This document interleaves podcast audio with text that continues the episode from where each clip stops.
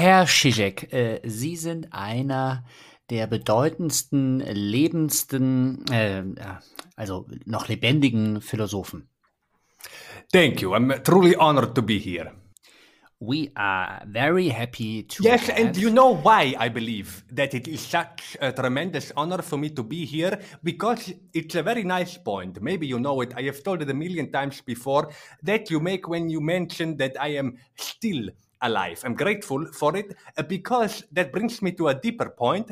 I won't go too much into it, not to lose time about the nature of our many predicaments today, which all, and here, even though he's a conservative and uh, I have some political problems with him, I have some sympathy for what he says about, and I think we understand each other there, Peter Sloterdijk in his most uh, recent essay. Come back to a one mega predicament climate change, which is not just to. Uh, I could just uh, quickly. Absolutely. Um, this is the only way to talk to me, to interrupt me. Yeah, yeah, and, yeah, and to yes, force me by interrupting me to go into a different direction. You know why? Because and this reminds me of uh, it. Even when I was doing psychoanalysis, I would keep talking and talking because I was afraid that if I stopped talking, my therapist might ask a really difficult question that I wouldn't know the answer to, uh, uh, that would really change something. So you see, it's always the same. And but, uh, but um, this, this, yes, I, yes, sorry. maybe. This tells us something about the mega predicament we are in, in which being alive becomes fundamentally even more than before in, in just an anthropological sense this was what uh, you said, which I liked. Still, still being alive, because this is precisely what it means to gain uh, consciousness. Some have gained it a long time ago. that the way we live in our culture today is deeply problematic, but not from a point of view only of, oh my God, I don't like this and, and that, but basically I recognize that it all works and we need minor but steady improvement and so on and so on. No, nothing works. So this way of let's get together, we does, uh, uh, uh, who does, uh, what, excuse me, sorry, uh, uh, what does not work anymore when we are, as you said, still alive in that sense. We are in a mega predicament. And, and we cannot see how liberal democracy holds in, in store any possibility of reform, which uh, but, would um, be necessary to actually improve things. Yes? Uh, but um, one question here. And at, at, at so the same you, time, um, excuse, sorry, at the same time, liberal democracy is the only thing that can find an answer to this mm challenge, which mm-hmm. it is itself not more problematic, uh, problematic even than the problem that it was trying to solve. Do you get mm-hmm. what I mean? Yeah, sure, this is sure, the yeah. Hegelian. This is the Hegelian notion of, of negation, negation der negation, which which is not simply the same as yes, but it is uh, like a simple affirmation. But it is the coffee without the milk instead of the coffee without the cream. Do you see what I mean? Um, I mean, yeah. look, let me tell you the story. I've told it a million times before. Probably you know it, but uh, I once asked a waiter. This is a fantastic and also truly Hegelian example to get me coffee, but without cream. And his re- response was, I'm, I'm, sure you know it. His re- response was, "I'm sorry, we don't have cream, but can I get you coffee without milk instead?" This is what I mean. when you try to solve the problem of climate crisis by authoritarianism, you get the coffee without the coffee, but with cream that has gone bad. Ähm, ja, also äh, da würde ich jetzt mal gerne, yeah. ähm, wenn Sie das. Yes, no, I know, I know, I know, and you are right. It's it's in a way a stupid example, but it illustrates nicely my point uh, that we need a new way of criticizing culture, which in its critique is no longer aiming, how shall I put it, at the existing culture, but next next to it, into a new future, which is completely besides the current path, but still manages to fatally hit our current way of life, but not directly, because then it is in its critique, even in trying to overcome it, too much bound to the existing. Instead, taking it, I am now referring to my favorite part of chess, you know it, the game, uh, en passant uh, what?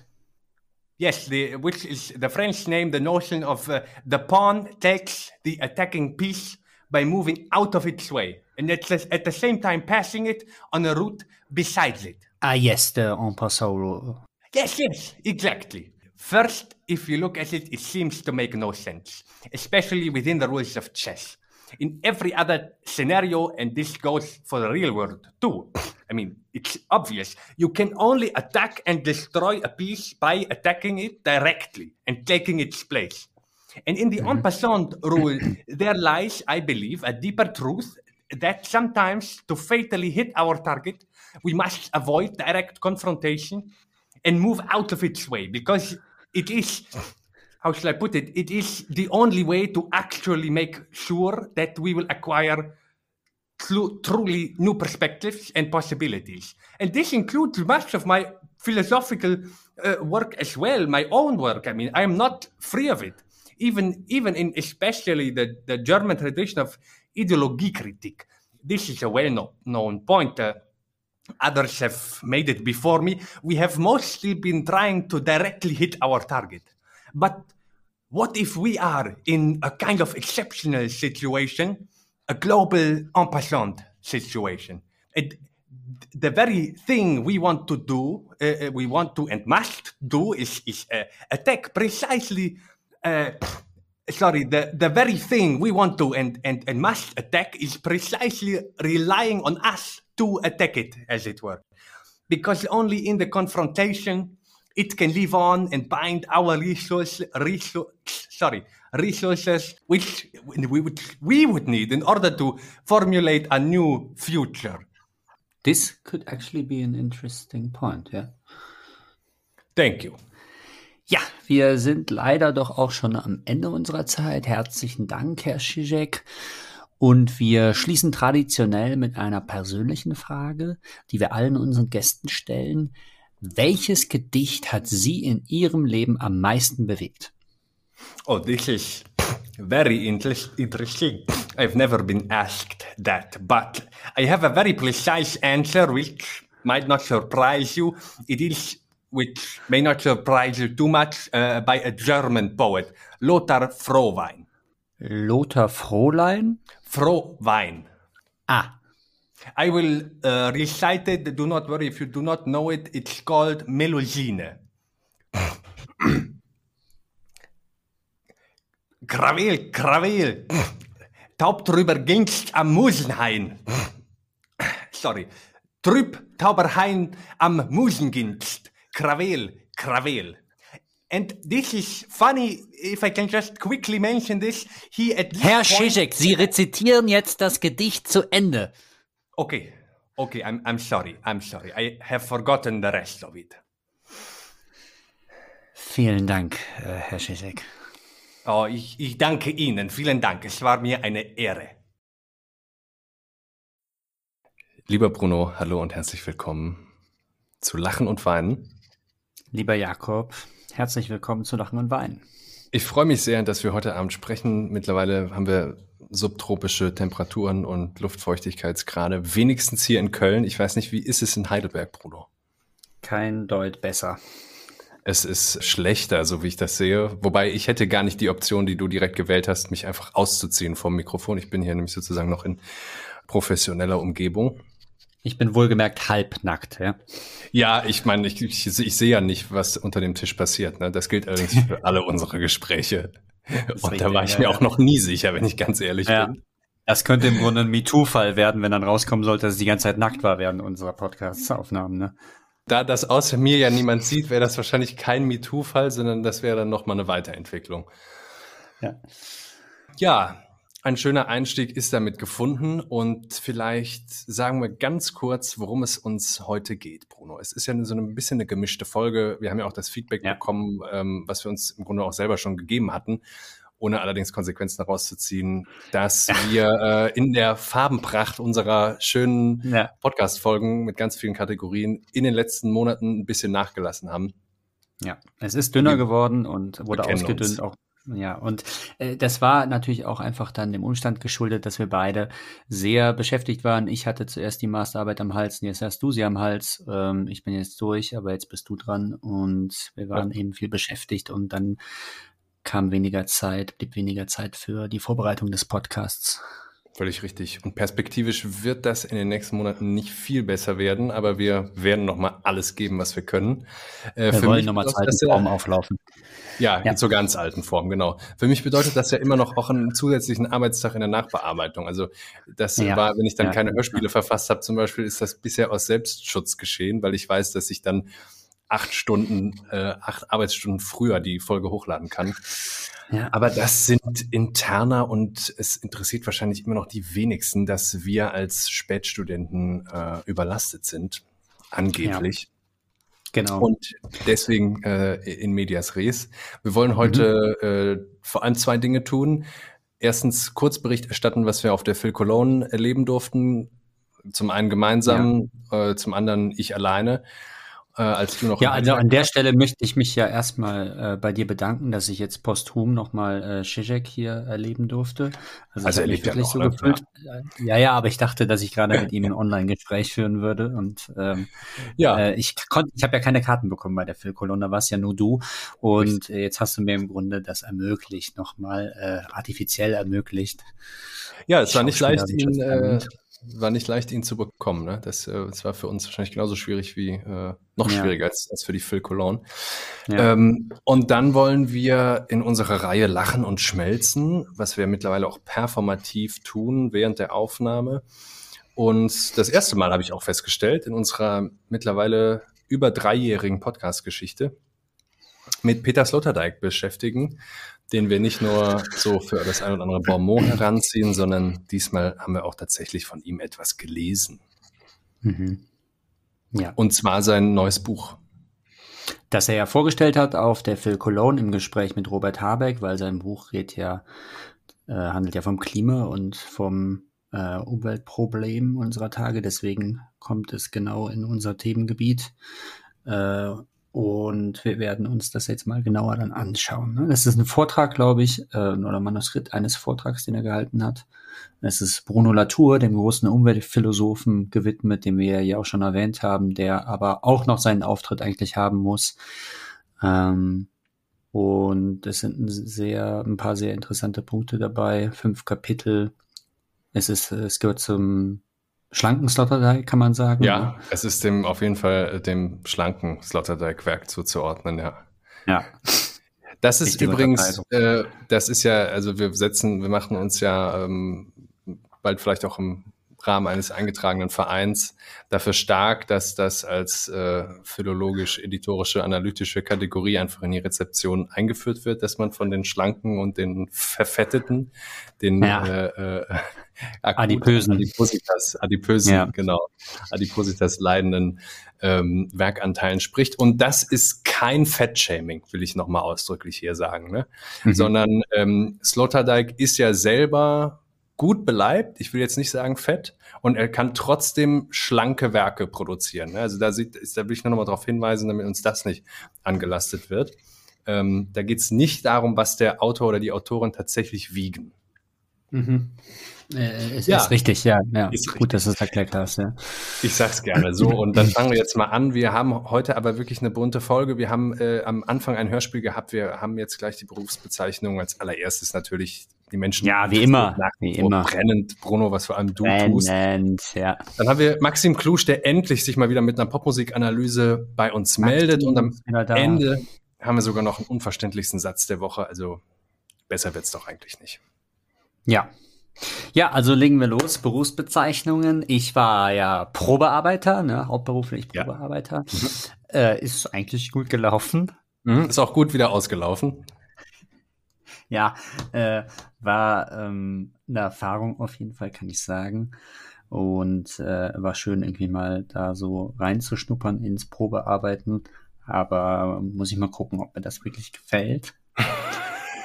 ja. Was machst du denn jetzt, Bruno? Ja, richtige Frage. Also gerade ist bei mir eigentlich die Zeit der Bewerbung. Ich habe die Masterarbeit abgegeben und jetzt muss ich gucken, dass ich nicht das Klischee des taxifahrenden Philosophen äh, bestätige. Das Und kannst du gar nicht. Du kannst ja noch nicht mal Auto fahren. Ja, ist richtig, mit so einem erotischen Auto zu fahren. Ja. Anderen Worten, Genau, musst du überhaupt keine. Sorgen machen. Ja, ja. Äh, nee, aber ich will es ja auch explizit widerlegen. Ja? Du könntest, Und- Entschuldigung, der erste Taxifahrer werden, der einfach dann seine Fahrgäste fahren lässt. Also du äh, kommst sozusagen mit dem Auto dahin, das ist natürlich das Problem, wie kommst du dann überhaupt dahin?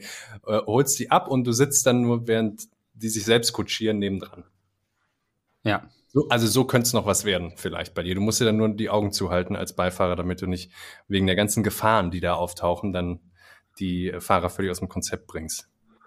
Ja. Ja, also eine Bewerbung, die jetzt raus ist, wo ich noch keine Antwort bekommen habe, war äh, an das Institut für grammatische Formen. Da hatte ich mich äh, auf die erste Person Singular beworben. Ja, ja. Initiativ vermutlich beworben. Oder Ja, die richtig, das, das war- ausgeschrieben, Das, Bruno? das, nee, nee, das war nicht ausgeschrieben. Ähm, ja, und das ist aber eben noch nicht klar, was das gibt. Deswegen jetzt habe ich jetzt erstmal noch einen anderen Job und da bin ich, also auch über das Studium hat sich das irgendwie so entwickelt, Experte für den Buchstaben L im Alphabet. Also bei Wörterbüchern und so kann ich Mhm. dann bei L, weiß ich einfach Bescheid, so, Ach wenn so, Wort mit L losgeht, ja. Also bin auch so in enzyklopädischen äh, Bänden. Genau, genau, genau. Okay, da musst du ja, musst du ja tausende Seiten memoriert haben. Ja. Richtig, aber also meistens kannst du halt, äh, wenn du irgendwie nur einen bestimmten Bereich von L kannst, dann hast du natürlich schon auch geringere Chancen, irgendwo genommen zu werden. Und also ein Buchstabe ist schon irgendwie so die Hausnummer oder mal so das Minimum. Es gibt halt, Bestimmter Bereich von L hieße dann quasi L, äh, E bis F oder so. mhm. Ah ja. Oder ein thematischer Bereich unter L, Bruno. Ja, nee, also das reicht mir eigentlich so. Äh, und mehr kann ich jetzt auch noch nicht bieten. Da muss ich mich noch einarbeiten in die anderen Buchstaben. Ja. Ja. Aber es macht Spaß. Also man, das ist äh, Allgemeinwissen halt, äh, was man sowieso immer gebrauchen kann. Und, ja. Mhm. Ich wünsche dir alles Gute, wie immer, ne? Und äh, Danke. das bin ich Ja. wahrscheinlich nicht der Einzige. Ähm, ich freue mich dann drauf, was du, was du im nächsten Monat davon berichten kannst. Ich so ausführlich wie möglich, ich Bruno. berichte, so ja. ausführlich Ja, wie ja, ja. Ähm, ich mache auch was und zwar habe ich ein Institut gegründet. Es gibt zu wenige Institute, habe ich mir Ist gedacht. Ähm, und zwar das Institut für ehrliche Beerdigungen. Ähm, Okay. Ich habe äh, im privaten äh, Umfeld, also im erweiterten privaten, im erweiterten, im weitesten familiären privaten Umfeld, um es jetzt mal, ich will keine Betroffenheit hier zum Ausdruck bringen, obwohl ich die verstorbene Person sehr, sehr gerne mochte, ähm, eine Beerdigung nochmal miterlebt. Das äh, ist jetzt auch Hm. für uns, ich bin ja auch noch 30 geworden, Bruno, oder? Also mein Beileid. das, das, äh, es, es sind noch nicht die Einschläge, die i- im eigenen Umfeld näher rücken, wie Stromberg das mal gesagt hat, dass die Einschläge näher kommen, sondern im Erweiterten. Also man ist jetzt alt genug, so dass Angehörige so alt sind, dass sie jetzt, dass sie irgendwie regelmäßig sterben können. Und ähm, das bringt es unter anderem mit sich, dass man dann auch mal wieder auf Beerdigungen ist. Und da äh, habe ich festgestellt, dass ähm, es war, war auch keine kirchliche Beisetzung, sondern es wurde eine freie, ähm, eine freie äh, Trauerrednerin engagiert. Mhm. Was ich auch erstmal sehr sympathisch fand, war auch das erste Mal, dass ich das so erlebt habe. Und ähm, natürlich kann die aber auch nicht vermeiden, das zu tun, äh, was sozusagen ein ausgesprochenes Gesetz ist, selbst wenn die schlimmsten Tyrannen versterben. Ähm, Berlusconi ist ja auch gestorben, seit wir uns das letzte Mal gehört Ja. haben, Bruno. Dass Ja. man nicht unmittelbar den Verstorbenen mit äh, Scheiße beschmeißt, sozusagen. Wenn, wenn die Erde noch nicht eingesackt ist über dem Sarg, dann noch ähm, so ein bisschen Beleidigung hinterher schippt. Das macht man nicht. Und mir fiel in diesem Fall eben auf, ja, das ist, das ist, also dass da, dass da nette und liebe Dinge über den Menschen gesagt werden, ähm, ist vollkommen richtig. Und das, da habe ich natürlich dann eine Marktlücke gesehen. Es gibt ja genügend Beerdigungen, wo äh, diese, diese Beschreibung der Liebenswürdigkeit des Charakters der verstorbenen Person eben nicht richtig wäre, wo das ja auch alle wissen, die Ah. da dabei sitzen. Wahrscheinlich sogar am besten wissen die äh, engsten Angehörigen der verstorbenen Person. Und diese Okay. Menschen können sie, also wenn jetzt jemand zuhört, jemand gerade so ein altes Arschloch in der Familie verloren hat, können sich gerne an mich wenden eben und ans Institut für ehrliche Beerdigungen und dann können wir Dann kriegen die so zusammen einen professionellen Shitstorm.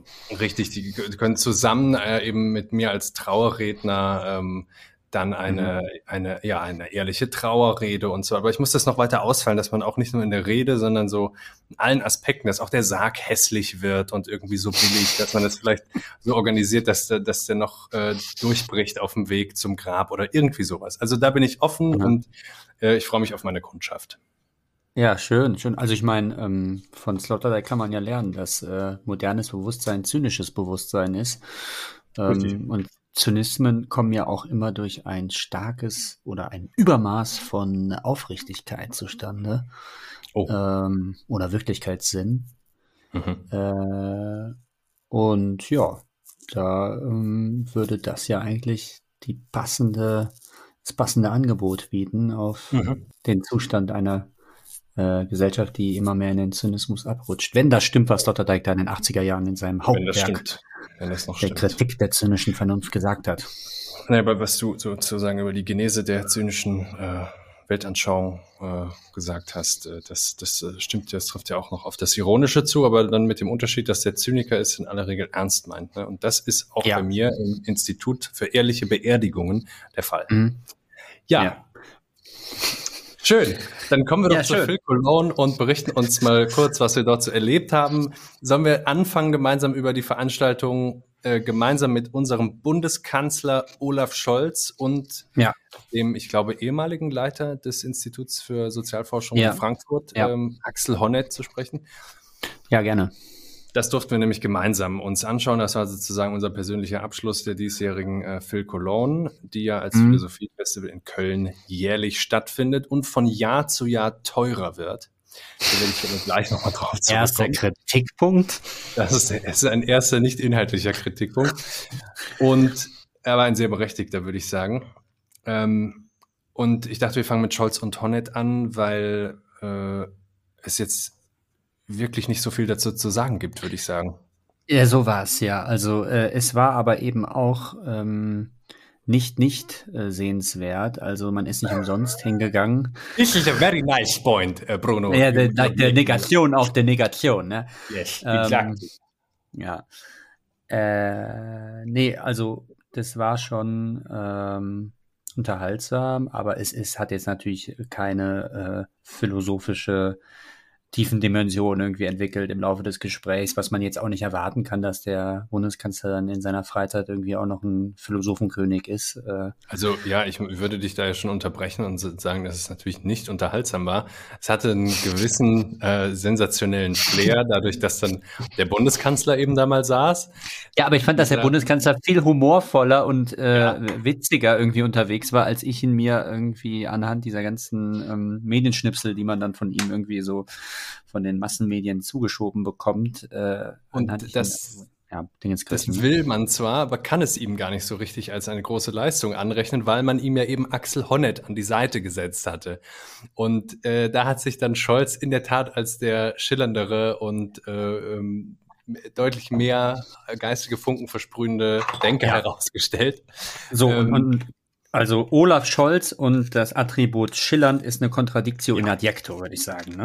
Ist richtig. Äh, Spiegelnd würde man äh, mit äh, Blick auf seine Hauptbehaarung noch zulassen, aber schillernd ist jetzt ein Stück zu weit. Und ähm, Axel Honneth hat, ähm, ähm, wir könnten Maxim Klusch dazu befragen, wir tun das an dieser Stelle nicht. Er kommt nur später zur Popmusik, äh, in der Popmusikanalyse zu Wort. Aber äh, Axel Honneth war so eine Art, ähm, und das schmerzt ja, wenn man sich anguckt, dass er äh, da die Nachfolge von Adorno und auch von anderen Figuren noch äh, äh, ja. äh, am Institut in Frankfurt innehat. Ähm, der war mehr wie so ein äh, Beamtenphilosoph, weil man dann nicht so sehr gemerkt hat, dass er auch Philosoph ist und hat, hat in so einem sehr einheitlichen Grau gesprochen und gedacht und hat also wenig, was jetzt mehr äh, äh, anregender gewesen wäre, als irgendwelche Punkte aus dem SPD-Parteiprogramm zum Besten gegeben. Ist vollkommen richtig, ja. Er ist aber natürlich auch in erster Linie, würde ich sagen, Habermas Schüler und Habermas hat ja auch das, äh, den Begriff Verfassungspatriotismus äh, geprägt und ich habe ja keine Ahnung von Habermas, aber auf jeden mhm. Fall geht es genau in die Richtung, dass man das System, das Bundesrepublika äh, bundesrepublikanische System, so wie es jetzt ist, philosophisch rechtfertigt. Ja, das ist schön grob, zusammengefasst. Das ganz grob gesagt, ja. Äh, und ich ja. glaube, auf der Linie bewegt er sich ja oder ist sogar linientreu ja. äh, gegenüber der hamarasianischen Position. Und deswegen äh, darf man sich darauf verlassen, auf dieses einheitliche Grau mhm. äh, seines Denkens. Und, das ist natürlich eine schöne Spitze, ja. wenn du dann äh, sozusagen das klare Bekenntnis zur liberalen Sozialdemokratie äh, als Linien, als Linientreue beschreibst, aber das bringt vielleicht ganz gut zum Ausdruck, dass uns nicht viel äh, unsympathisch war, was dort geäußert wurde. Es geht uns jetzt mehr natürlich wieder um die ästhetische Beurteilung auch der Gedanken, die da äh, dann eben zum Vorschein kamen und da lässt ja. sich mehr dazu sagen. Ja. Also ähm, mir kam schon nochmal, oder mir kommt es jetzt in den Sinn, äh, Odo Marquardt hat ja das Symptom, das Prinzessin auf der Erbse-Symptom beschrieben, das also erst mhm. dann entsteht, wenn eigentlich weitgehend eine Gleichheit der Rechte hergestellt wird. Dann wird die Wahrnehmung, das hat ja übrigens auch schon Alexis de Tocqueville beschrieben in seinem Ungleichheits-Ungleichheitsparadoxon, ja, ähm, dass dann, genau, dass dann äh, die Wahrnehmung für Ungleichheiten äh, schärfer wird. Und dass man dann äh, also sehr pingelig und penibel wird äh, bei ja. den kleinsten Differenzen, was die Rechte anbelangt. Und es ging gerade, glaube ich, um solche äh, Minimaldifferenzen in dem Gespräch von, von Scholz und ja. äh, Hornet. Würdest du mir dazu so, stimmen, oder? Ich würde dir vollkommen zustimmen und ähm, wenn dann noch die ein oder andere Pointe auf Seiten des Bundeskanzlers in einem Gespräch dieser Art fällt, dann ist das schon äh, absolut ausreichend und das würde ich auch verstehen, wenn es sich da um einen rein politikinternen äh, Diskurs handeln würde, aber äh, wenn dort dann Philosoph zugegen ist und ähm, das, es wird, es wird dann trotzdem nicht mehr daraus. Also wenn, das ist ja sozusagen irgendwie ein tragisches ja. Ausspiel, wenn man das mit ansehen muss, dass äh, jemand, der von Beruf Denker ist, nicht über dieses ähm, Aufzählen von Klein-Klein hinauskommt. Und ab und zu wird das natürlich dann mal mit so den, den gängigen liberalen, demokratietheoretischen äh, äh Normen und äh, auch Imperativen ähm, versehen. Mhm. Aber im Grunde äh, ist man dabei, wie du das eben sehr gut zusammengefasst hast, dass alles, was so geschieht ähm, und die verfassungsrechtlichen, ähm, vielleicht auch historischen Bedingungen dafür, dass es ungefähr so geschieht, ähm, zu rechtfertigen. Mhm. Ja. dann ist es vielleicht auch gar nicht so. Äh, Aber was ja ähm, erstaunt, also oder ähm, bewundernswert fand ich ja, dass äh, dann der Kanzler, unser Kanzler Scholz auch die Zeit gefunden hat, das neue Buch von Honnet zu lesen, der Arbeit ja. souverän. Äh, ja. Also mach das erstmal in deiner Freizeit als Bundeskanzler, noch so ein kompliziertes Buch zu lesen von ja. so einem ja, das schaffe ich ja in meiner Freizeit als Student kaum noch. Äh, ja, als Philosophiestudent, ne? ja, genau. Ähm, genau, ja, das soll es vielleicht gewesen sein zu Scholz und Honnet. Äh, der Punkt damit, dass sich das Gespräch im kleinen Kleinen verliert und dass das für eine philosophische Diskussion eigentlich das Todesurteil ist, der kann gut überleiten zu äh, dem anderen Gespräch, von dem ich kurz berichten will, das war die nicht die Abschluss, sondern die Auftaktveranstaltung, nämlich zwischen Slavoj Žižek und Wolfram Eilenberger. Ähm, genau. Wir haben und da hast du ihn so präzise beobachtet, dass du ihn dann komplett imitieren konntest und eigentlich ersetzt hast im Grunde. Ja, du bist jetzt ein Doppelgänger. Ich, ich, ich, ich hoffe, es hört noch, äh, das hört man noch, dass ich das früher sehr viel gemacht habe. Also es war wirklich jetzt nicht diese eine Beobachtung, die mich dazu verleitet hat. Ähm, trotzdem danke, Bruno, danke. Ähm, ich wollte noch sagen, wir haben eben unterschlagen, dass das Gespräch von ähm, äh, Olaf Scholz und Axel Honneth von Svenja Flasspöhler moderiert wurde. Daran erinnerst du dich auch, ne? Habe ich mich dran erinnert, ähm, habe ich jetzt ja. aber auch nicht erwähnt, weil sie es eben wirklich nur moderiert hat und sie macht das ja, ja. immer gut, aber war ja. jetzt nichts äh, dran zu, ähm, zu kritisieren oder überhaupt auch äh, zu loben, nee. einfach solide, genau. solide Leistung. Positiv noch negativ zu sanktionieren, äh, außer dass man sich in dem Fall gehofft hätte, die, was sonst meistens unangenehm ist, dass die Moderatorin oder der Moderator sich äh, mit mehr eigenen Gedanken einschalten und mehr Redeanteil erringen in einem Gespräch, was sie eigentlich nur moderieren sollen. Ja. Ähm, bei Zizek und Eilenberger äh, hat man das so umgangen, dass man ähm, keinen weiteren Moderator dazu gesetzt hat, sondern Eilenbergers Aufgabe war es, das Gespräch mit Zizek zu moderieren und gleichsam zu führen. Beides ist wenig überraschend gescheitert, aber ja. das ist gleichzeitig natürlich die Bedingung für den Erfolg der Veranstaltung. Wenn man Zizek einlädt, dann wird einem das immer wieder bewusst, dass man ja auch und kommt. die Bedingung für den Erfolg von äh, Zizeks Philosophieren. Ne? Ja, genau, genau, die eigentlich auf dem Zusammenbruch jeder Möglichkeit zum Dialog beruht. Ja. Also man muss wirklich sagen, er ist rhetorischer Stalinist. Ähm, aber das ist gleichzeitig natürlich ein Lob. Und ja.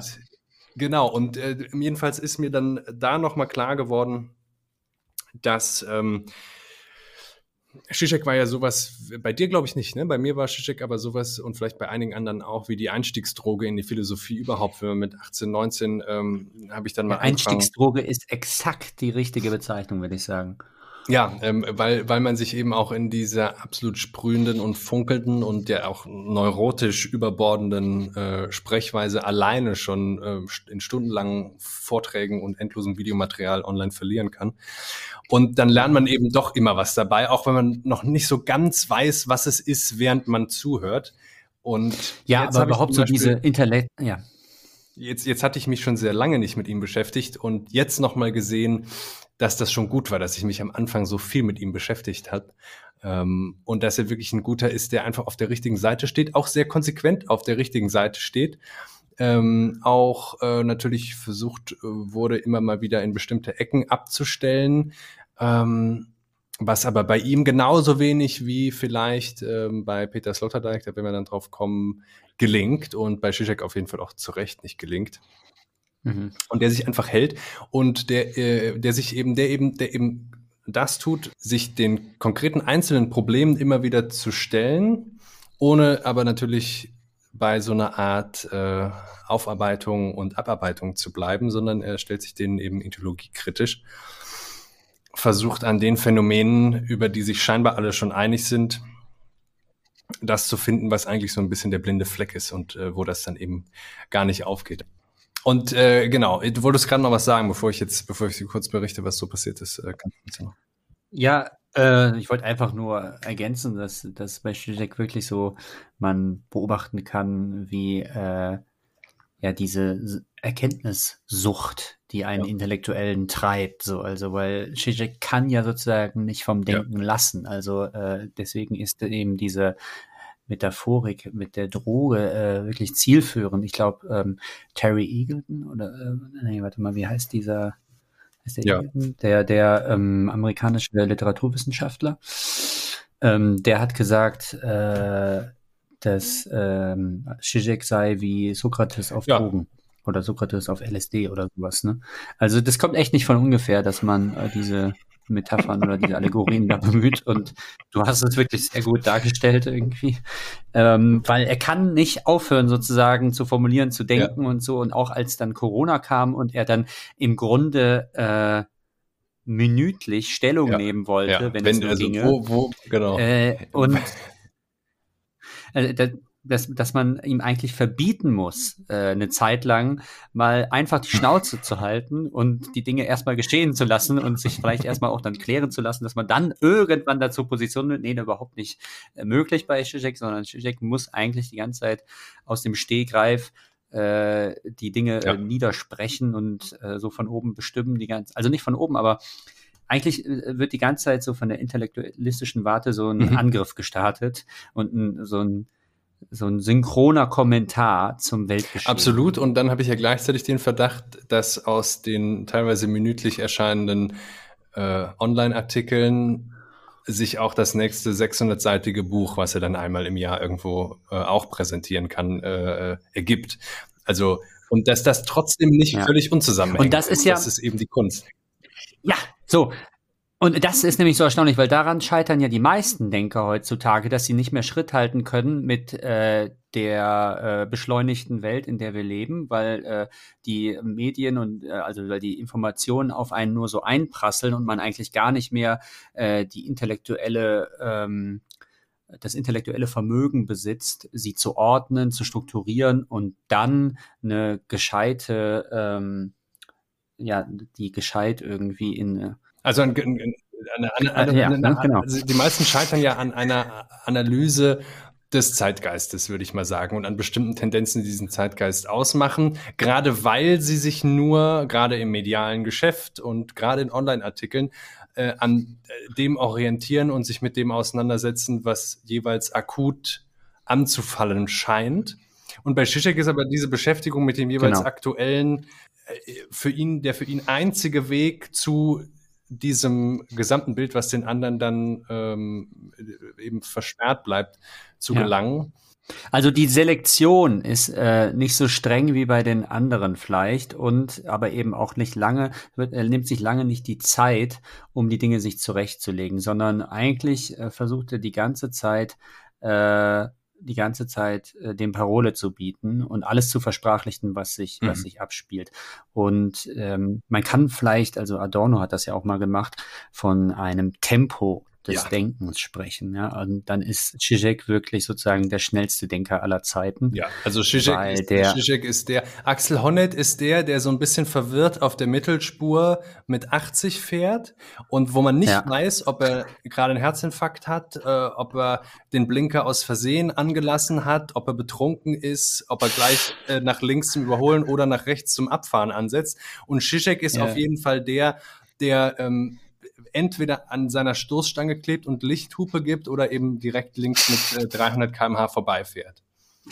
Ja, du lebst schon sehr lange in der beschleunigten Welt, dass du direkt mit dem Vergleich der Autos kommst. Man könnte natürlich das auch einfach ist natürlich nicht von mir. Oder sowas.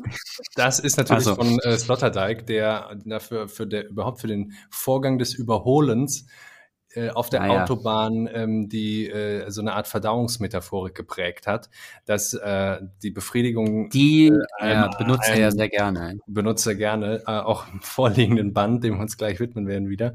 Mhm. Ähm, das, das, das, das links überholen entspricht sozusagen einem Einverleiben und gleichzeitigem wieder Ausscheiden und das ist sozusagen die Befriedigung dessen, der die linke Spur äh, für sich äh, vereinnahmt. Ähm, jetzt wollte ja, ich noch eine anschaulich, Sache ja, ja. sagen, sehr anschaulich, auch eine sehr nachvollziehbare Befriedigung, die sich daraus ergibt.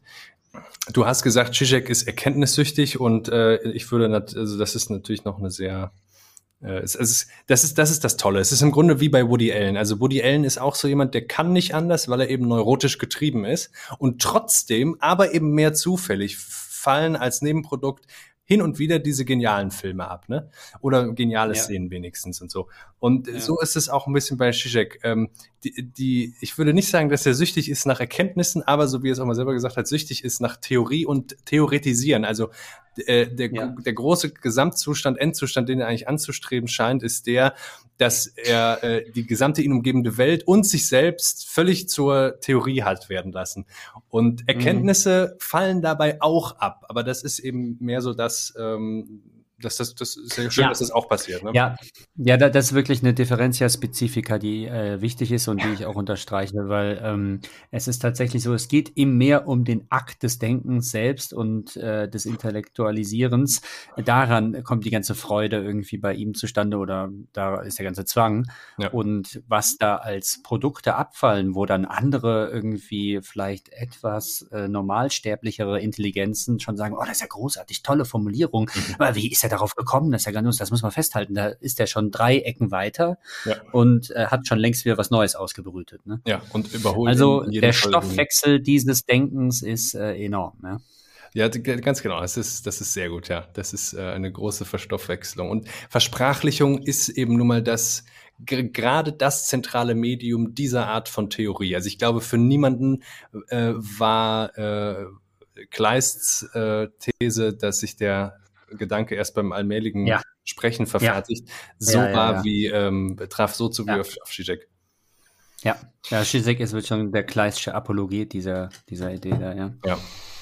Gut, äh, ich sag nur ganz kurz, es gab zwei spannende Szenen. Ähm, das Gespräch zwischen Zizek und Eilenberger war nämlich lebendig. Die beiden scheinen sich zu kennen. Das hat vor allem Eilenberger immer wieder betont, dass sie sich erkennen und dass, dass Zizek ah, ja. ein guter alter Freund des Festivals ist und so weiter. Dass er ihn jetzt Was, bitte nicht hier vorführt. Auch alles glaube, genau. Vielleicht war das eigentlich, waren das so beschwichtigende Gesten dem Überlegenen, äh, dem eindeutig Überlegenen gegenüber, der trotzdem mhm. kein richtiger Gegner ist, aber eben ein Überlegener. Und Eilenberger hat sich dann, das habe ich jetzt auch schon ein, zweimal gesehen, äh, in, in eine extrem biedere Verurteilung äh, der aktuellen Klimaproteste, vor allem der letzten Generation, verstiegen und äh, hat sich nicht nehmen lassen, auch das Zizek dann einmal so zu präsentieren. Wahrscheinlich in der Hoffnung, dass Zizek ihm irgendwo recht gibt. Ähm, hat aber eindeutig die Stimmung im Saal unterschätzt, äh, als er dann ungefähr, also er kam sich sehr originell vor, darin nochmal zu betonen, dass das ja auch eine Riesenpointe und äh, zum Beispiel eine Erkenntnis sein könnte, dass ja diese Klimaproteste so wahnsinnig radikal seien, was schon mal erstens nicht stimmt, ähm, ist nur die Frage, woran man das misst. Zweitens, äh, dass aber die Forderungen dieser Klimaproteste, zum Beispiel der letzten Generation, ja so wahnsinnig moderat seien. Also die würden ja nur ein Tempolimit fordern und äh, ein Gesellschaftsrat und so weiter und so weiter. Und ob das nicht sozusagen was bedeutet, so ungefähr hat er die Frage gestellt und dann an Zizek übergeleitet, der also die, Entschuldigung, aber war es nicht die, die Form wie sie es fordern, ist sehr radikal. Die Inhalte sind moderat. Genau. Und beides stimmt nicht. Ne? Also weder ist die Form des Protests besonders radikal äh, gemessen daran, was allein schon im Rahmen des zivilen Ungehorsams so äh, gemacht wurde in der Geschichte. Naja, die haben ja den Flughafen lahmgelegt und die Bilder beschmutzt. Genau. Ne? Richtig, Polo.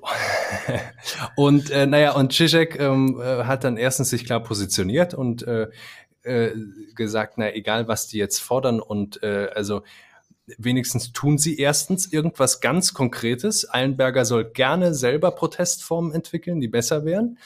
Äh, und zweitens ähm, hat er gesagt, äh, man, man darf jetzt nicht äh, darauf verfallen, sich als gerade als kritisch kommentierende Denker von außen so einen neuen Elfenbeinturm aufzubauen, ähm, und zu sagen, ja, dass äh, die beschäftigen sich ja jetzt, also mit ihren, in ihren Forderungen, nur mit ganz konkreten kleinen Forderungen, die ja höchstens Reformen entsprechen.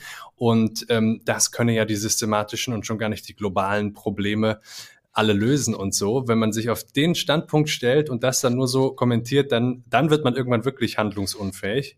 Und das sagte Zizek, der ja nun der Vertreter eigentlich des Passivismus ist und sagt, äh, äh, wir machen viel kaputt, wenn wir vorschnell handeln, auch gerade wo wir meinen, wir sind im Recht oder wir setzen uns für was Gutes ein. Und meistens sollte äh, auch ein Aktivismus erstmal einen Schritt äh, zurücktreten. Und hier hat er aber ganz klar gesagt, diese Leute nehmen ernst, was das Problem ist und tun auch ganz konkret was und das eben auch nicht unüberlegt, sondern mit konkreten Forderungen. Und man solle nicht meinen, das ist jetzt so ungefähr wörtliche Wiedergabe, dass man äh, um diese Kämpfe äh, im, im Kleinen, äh, wo es immer wieder gilt, minimale Verbesserungen gegenüber dem Zustand vorher zu erstreiten, her drum komme, so wie Eilenberger das eben suggeriert hat. Und ähm, mhm. in, ich kann dir nicht mehr genau den Hergang sagen, irgendwo nannte Herr Eilenberger dann auch noch bürgerlichen Opportunist und das hat einen kleinen Szenenapplaus äh, verursacht, weil natürlich hauptsächlich das Publikum von Zizek dorthin gekommen war und teils mm. unverschämte äh, 40, 50, ich glaube, bis vorne 60 Euro ausgegeben hat dafür. Also es ist, ist eine Veranstaltung, die äh, Studenten und überhaupt ähm, alle, die äh, es nicht so dicke haben, wirklich systematisch auszuschließen scheint. Da muss sich die Phil Cologne einfach sehr gut überlegen, ob die das so mm. weiterfahren wollen für mm. die nächsten Jahre. Und das wäre ja übrigens auch noch äh, eine Charakterisierung, die man vielleicht auch nicht unerwähnt lassen darf. Also Zizek ist wahrscheinlich der einzige Philosoph, der einen äh, Fanclub hat. Ja. ja?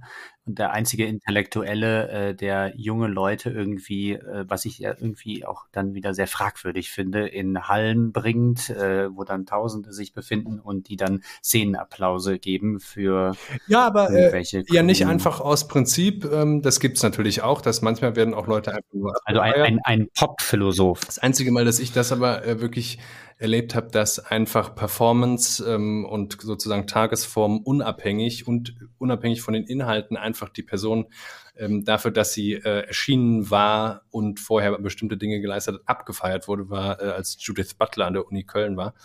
Bei, bei Zizek ja. ist es dann mehr so, und das war, da hat der Veranstaltung sehr gut getan, dass Eilenberger so ein bisschen ein, ähm, äh, jedenfalls politisch liberal konservativer ist, auch wenn er es vielleicht nicht ähm, sein will, dass man den dann Zizek an die Seite gestellt hat, weil sich dadurch haben sich ein paar Spannungen ähm, aufgetan, die von Zizek sehr klar beantwortet wurden und ähm, da kam der Applaus dann auch nur sozusagen äh, als, als, äh, als er angebracht war, jetzt nicht einfach prinzipiell, weil Zizek aufgetaucht ist. So. Ähm, am Ende wurde ihm eine Frage gestellt. Was macht Ihnen eigentlich Hoffnung, Herr Zizek? Und da hat er nochmal ein schönes Plädoyer gehalten ähm, dafür, ja, dass auch sein Lebenswerk nicht komplett äh, unsinnig gewesen sein kann. Nämlich, er hat gesagt, was ihm eigentlich, er sieht nicht viel, aber was ihm eigentlich wirklich nur Hoffnung macht, ist, dass überall, wo es nötig ist, die Ideologiekritik nicht versiegt und auch nicht versagt, sondern sie wird eigentlich betrieben und schafft es immer wieder, den, den Finger in die Wunden zu legen, wo eben bestimmte Narrative ähm, sich als Schwachsinn entlarven lassen. Und das ist halt sozusagen jetzt äh, im Zeitalter der, der global medialen Massendesinformation eine sehr wichtige Aufgabe von Philosophie. Das können wir uns ja auch mal hier sagen, weil wir haben ja auch manchmal schon die Tendenz, ähm, mhm. uns in so einem in so einem Art äh, apolitischen Pessimismus. Raum, ja, erst wenn dann ja. überhaupt in einem vollkommenen Pessimismus, aber auch grundsätzlich in einem apolitischen Raum hier auszutauschen. Ja, ja, ja, ja. Aber du bist ja aus der Partei des Pessimismus längst ausgetreten, zu meiner großen Enttäuschung. Das macht er noch alleine. Ja. Und da äh, könnten wir Zizek eigentlich mal die Frage stellen, wer denn jetzt näher oder ihm eigentlich gerechter wird, also ich oder du. Ja. Naja, oder so, ich. Und du hast es schon angedeutet, äh, die vielleicht spannendste Veranstaltung, für die wir aber beide keine Karten mehr bekommen haben, war das Gespräch zwischen Peter Sloterdijk und äh, Wirtschaftsminister und Vizekanzler Robert Habeck von Bündnis ja. 90 Die Grünen, der ja unter anderem auch in Freiburg, ähm, es ist das erste Mal, dass äh, sich sozusagen mögliche, zumindest mögliche Lebensstationen äh, im Lebensweg äh, eines Berufspolitikers mit ähm, meiner Lebensgeschichte überschneiden. Er hat in Freiburg Philosophie studiert, was, was ich oder wir ja fast auch mal getan hätten. Und Literatur auch und hat also so einen etwas äh, ungewöhnlichen Weg oder vielleicht untypischen Weg in die Berufspolitik gefunden. Ähm, da erzähle ich jetzt niemandem was Neues, aber das äh, als Hintergrund dafür, dass es erstaunlich ist, dass Habeck auf solchen Bühnen überhaupt erträglich ist. Ne? Also Olaf Scholz mhm. ist nur aus und ausschließlich als Bundeskanzler erträglich und kann dann dort einen etwas lockereren Auftritt hinlegen als vielleicht äh, auf einer Bundespressekonferenz. Aber ähm, Habeck ist auch als nicht reiner Politiker auf solchen Bühnen erträglich, äh, weil er äh, ja mindestens mal äh, rhetorisch ganz gut mithalten kann und ähm, so einen, einen gewissen Bildungsschatz mitbringt. Und er hat in Germanistik promoviert, ne? Also er hat einen Doktor. Ja, ich glaube ähm, Und deswegen merkt man ja, dass dann auch schon, also nicht deswegen, aber man merkt es, dass er schon belesen ist und mehr als der Durchschnittspolitiker gelesen hat. Deutlich mehr. Und deswegen konnte man sich von dem Gespräch auch ein wenig mehr dann noch erhoffen. Genau. Ähm, und äh, ja, wir konnten es beide nicht sehen, was aber nicht schlimm war. Ich glaube, es hätte nochmal 30 Euro gekostet oder so mit, mit Studentenermäßigung. Mhm. Und ähm, es ist aber aufgezeichnet und noch bis äh, Anfang Juli verfügbar auf WDR, dort als Audioaufzeichnung nur. Aber ähm, das packe ich euch Toll. allen mal in die Shownotes. Äh, das könnt ihr abrufen. Das war wirklich ein lebendiges Gespräch. Äh, ich habe es mir noch angehört vorher und werde das, äh, werd einige ähm, ja, Kommentare, kritische Anmerkungen und Gegenfragen von Habeck an Sloterdijk, ähm, dem wir uns ja heute auch kritisch mal nähern müssen, ähm, zum Besten geben. Äh, ansonsten war das die Phil Cologne und unser Nachbericht. Mhm. Genau. Und dann würde ich doch jetzt sagen, machen wir eine kleine Pause und lassen Maxim Klusch zu Wort kommen, der sich in der Popmusikanalyse wieder einem Phänomen gewidmet hat.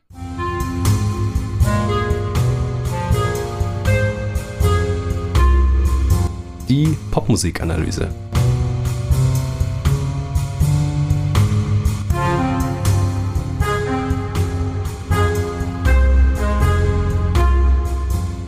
Heute mit Friesenjung von Chiagu, Joost und Otto Walkes, seit zwei Wochen auf Platz 1 der Singlecharts.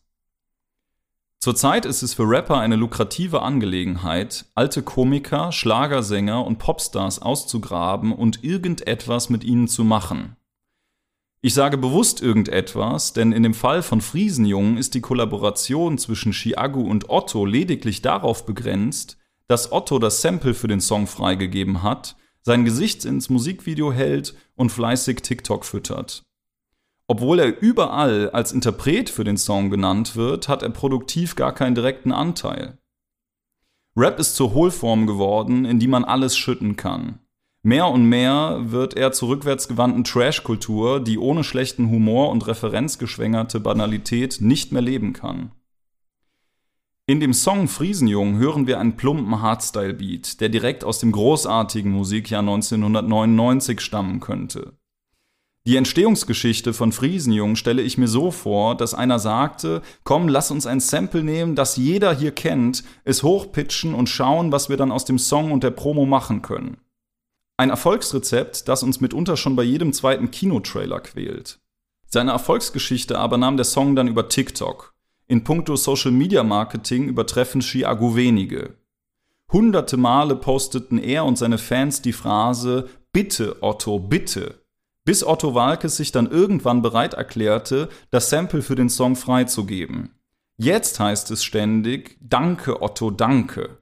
Diese elementaren Gesten von Bitte und Dank werden hier in gewisser Weise übertrieben und dadurch banalisiert.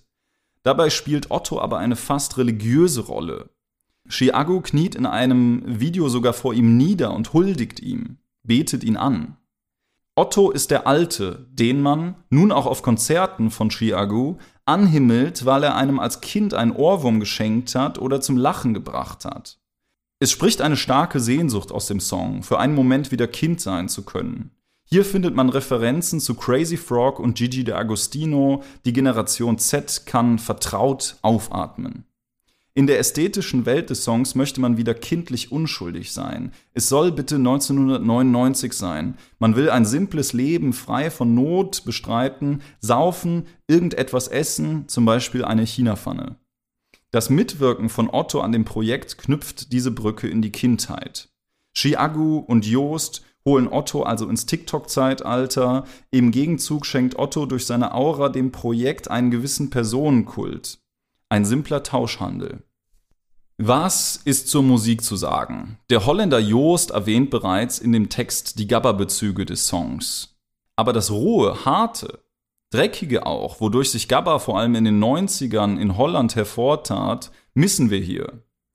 Der Song ist ein Rip-Off eines Rip-Offs, denn schon Ottos Friesenjung aus Mitte der 90er, der in dem neuen Song gesampelt wird, ist eine Parodie des Sting-Klassikers Englishman in New York. Die bedeutungsvollste Zeile des Stücks ist wohl, hm, ich finde Wein lecker. Dieser Hedonismus des neuen Friesenjung hat aber nichts mehr Störendes an sich. Ich muss gestehen, dass ich persönlich Chiagomer zugetraut habe, vor allem in puncto einer Melancholie, die ein Gegengewicht zum Drogennehmen bieten könnte. Doch Agus frühere Zeile, leb besinnungslos, weil nur so das Leben Sinn hat, scheint programmatisch gewesen zu sein für alles Kommende. Genug davon, ich wage mal einen Themenwechsel. Die Debatte um die akute Klimakrise, die wir in unserer Öffentlichkeit erleben, bringt keinen guten Klimapop hervor. Man muss einsehen, dass die Charts nach wie vor von Kindern dominiert werden, allerdings Kindern, die Drogen nehmen und die ein Gespür für Social Media Marketing haben. Vielen Dank fürs Zuhören, bis bald.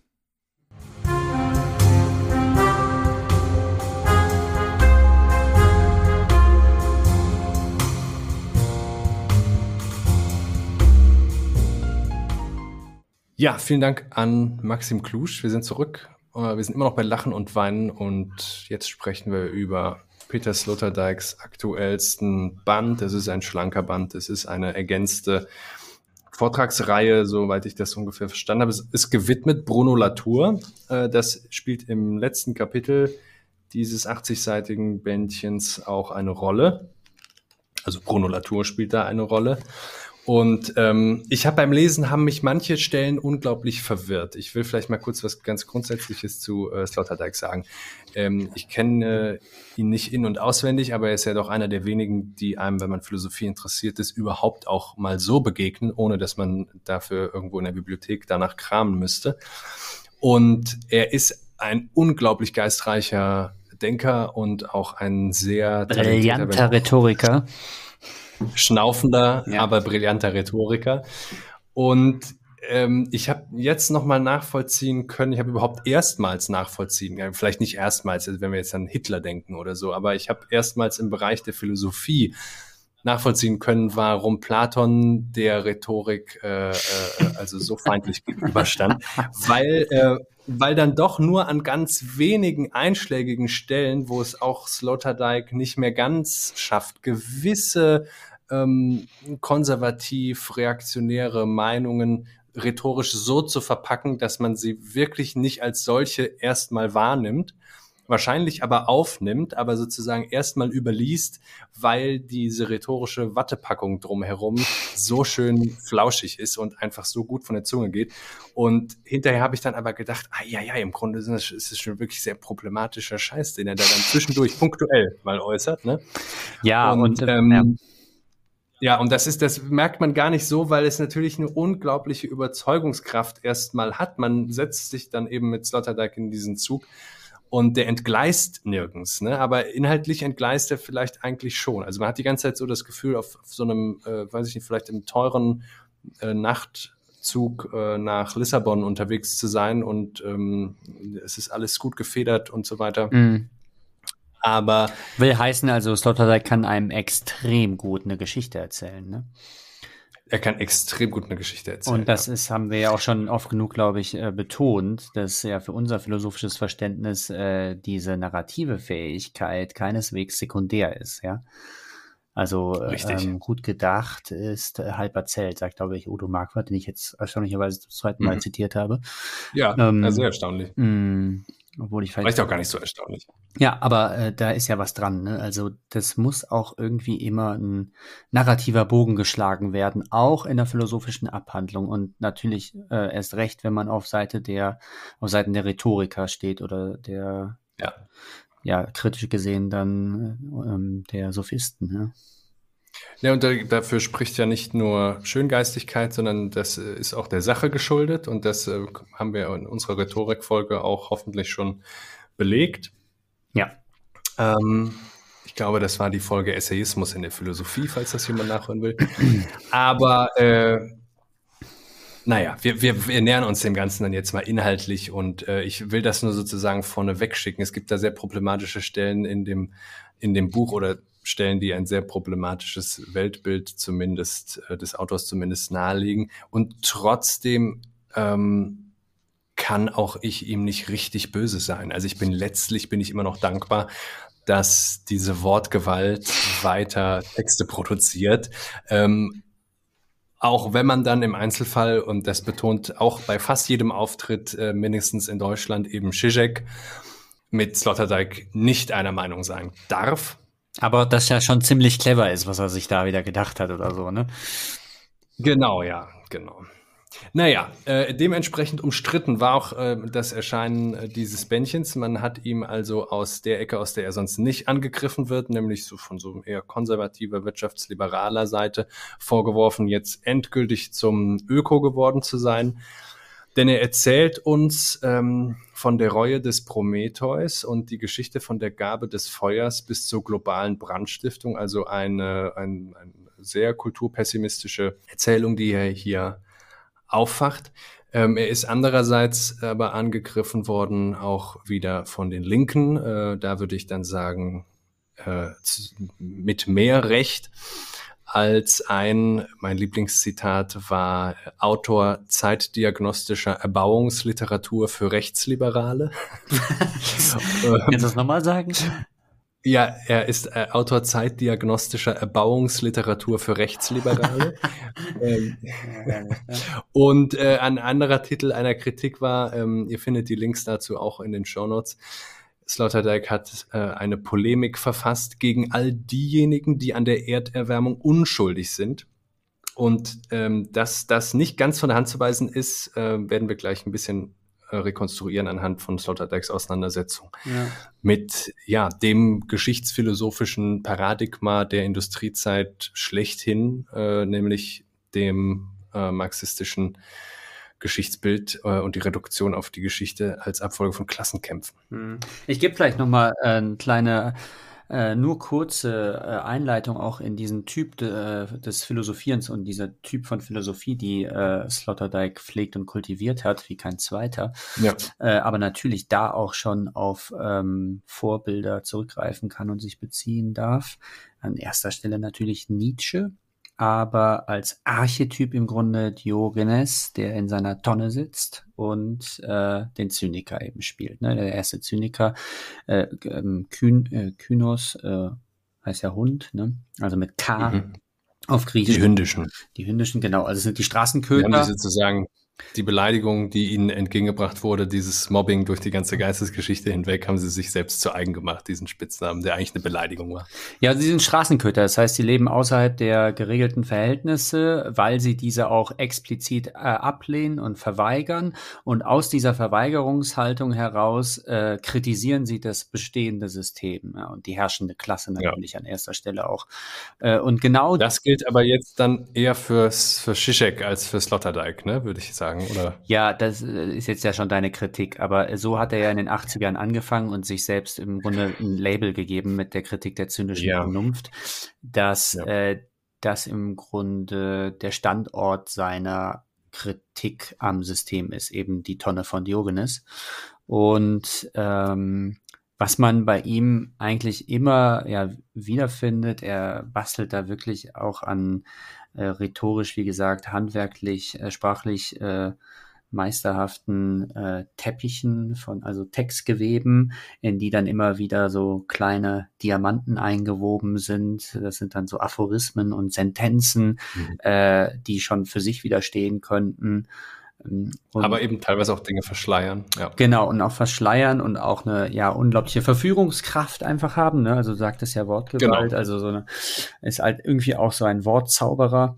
Und ähm, dann genau ist also ein, ein prägnantes Beispiel. Ja, also es gibt ein Gespräch, hat mir letztens ein Kommilitone nochmal erzählt, ähm, ich habe das auch schon mal gehört, ein Gespräch zwischen ihm, Safranski, also er hat ja damals das philosophische Quartett mhm. gemacht, äh, Safranski und dem äh, Sohn von Heidegger, äh, Hermann heißt er, glaube ich, bin mir gar nicht so sicher. Ach, und sie sprechen über... Da bin ich aber überrascht, dass er Hermann heißt. ja, und sie sprechen über, ähm, eben über Heidegger Vielleicht bringe ich da jetzt auch gerade was durcheinander, das können wir sonst im Nachhinein nochmal korrigieren.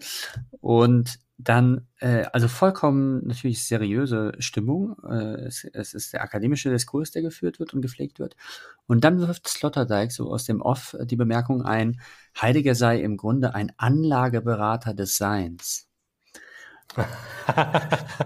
ja. Was eine unfassbar komische Formulierung ist, die es aber eben faustig hinter den Ohren hat.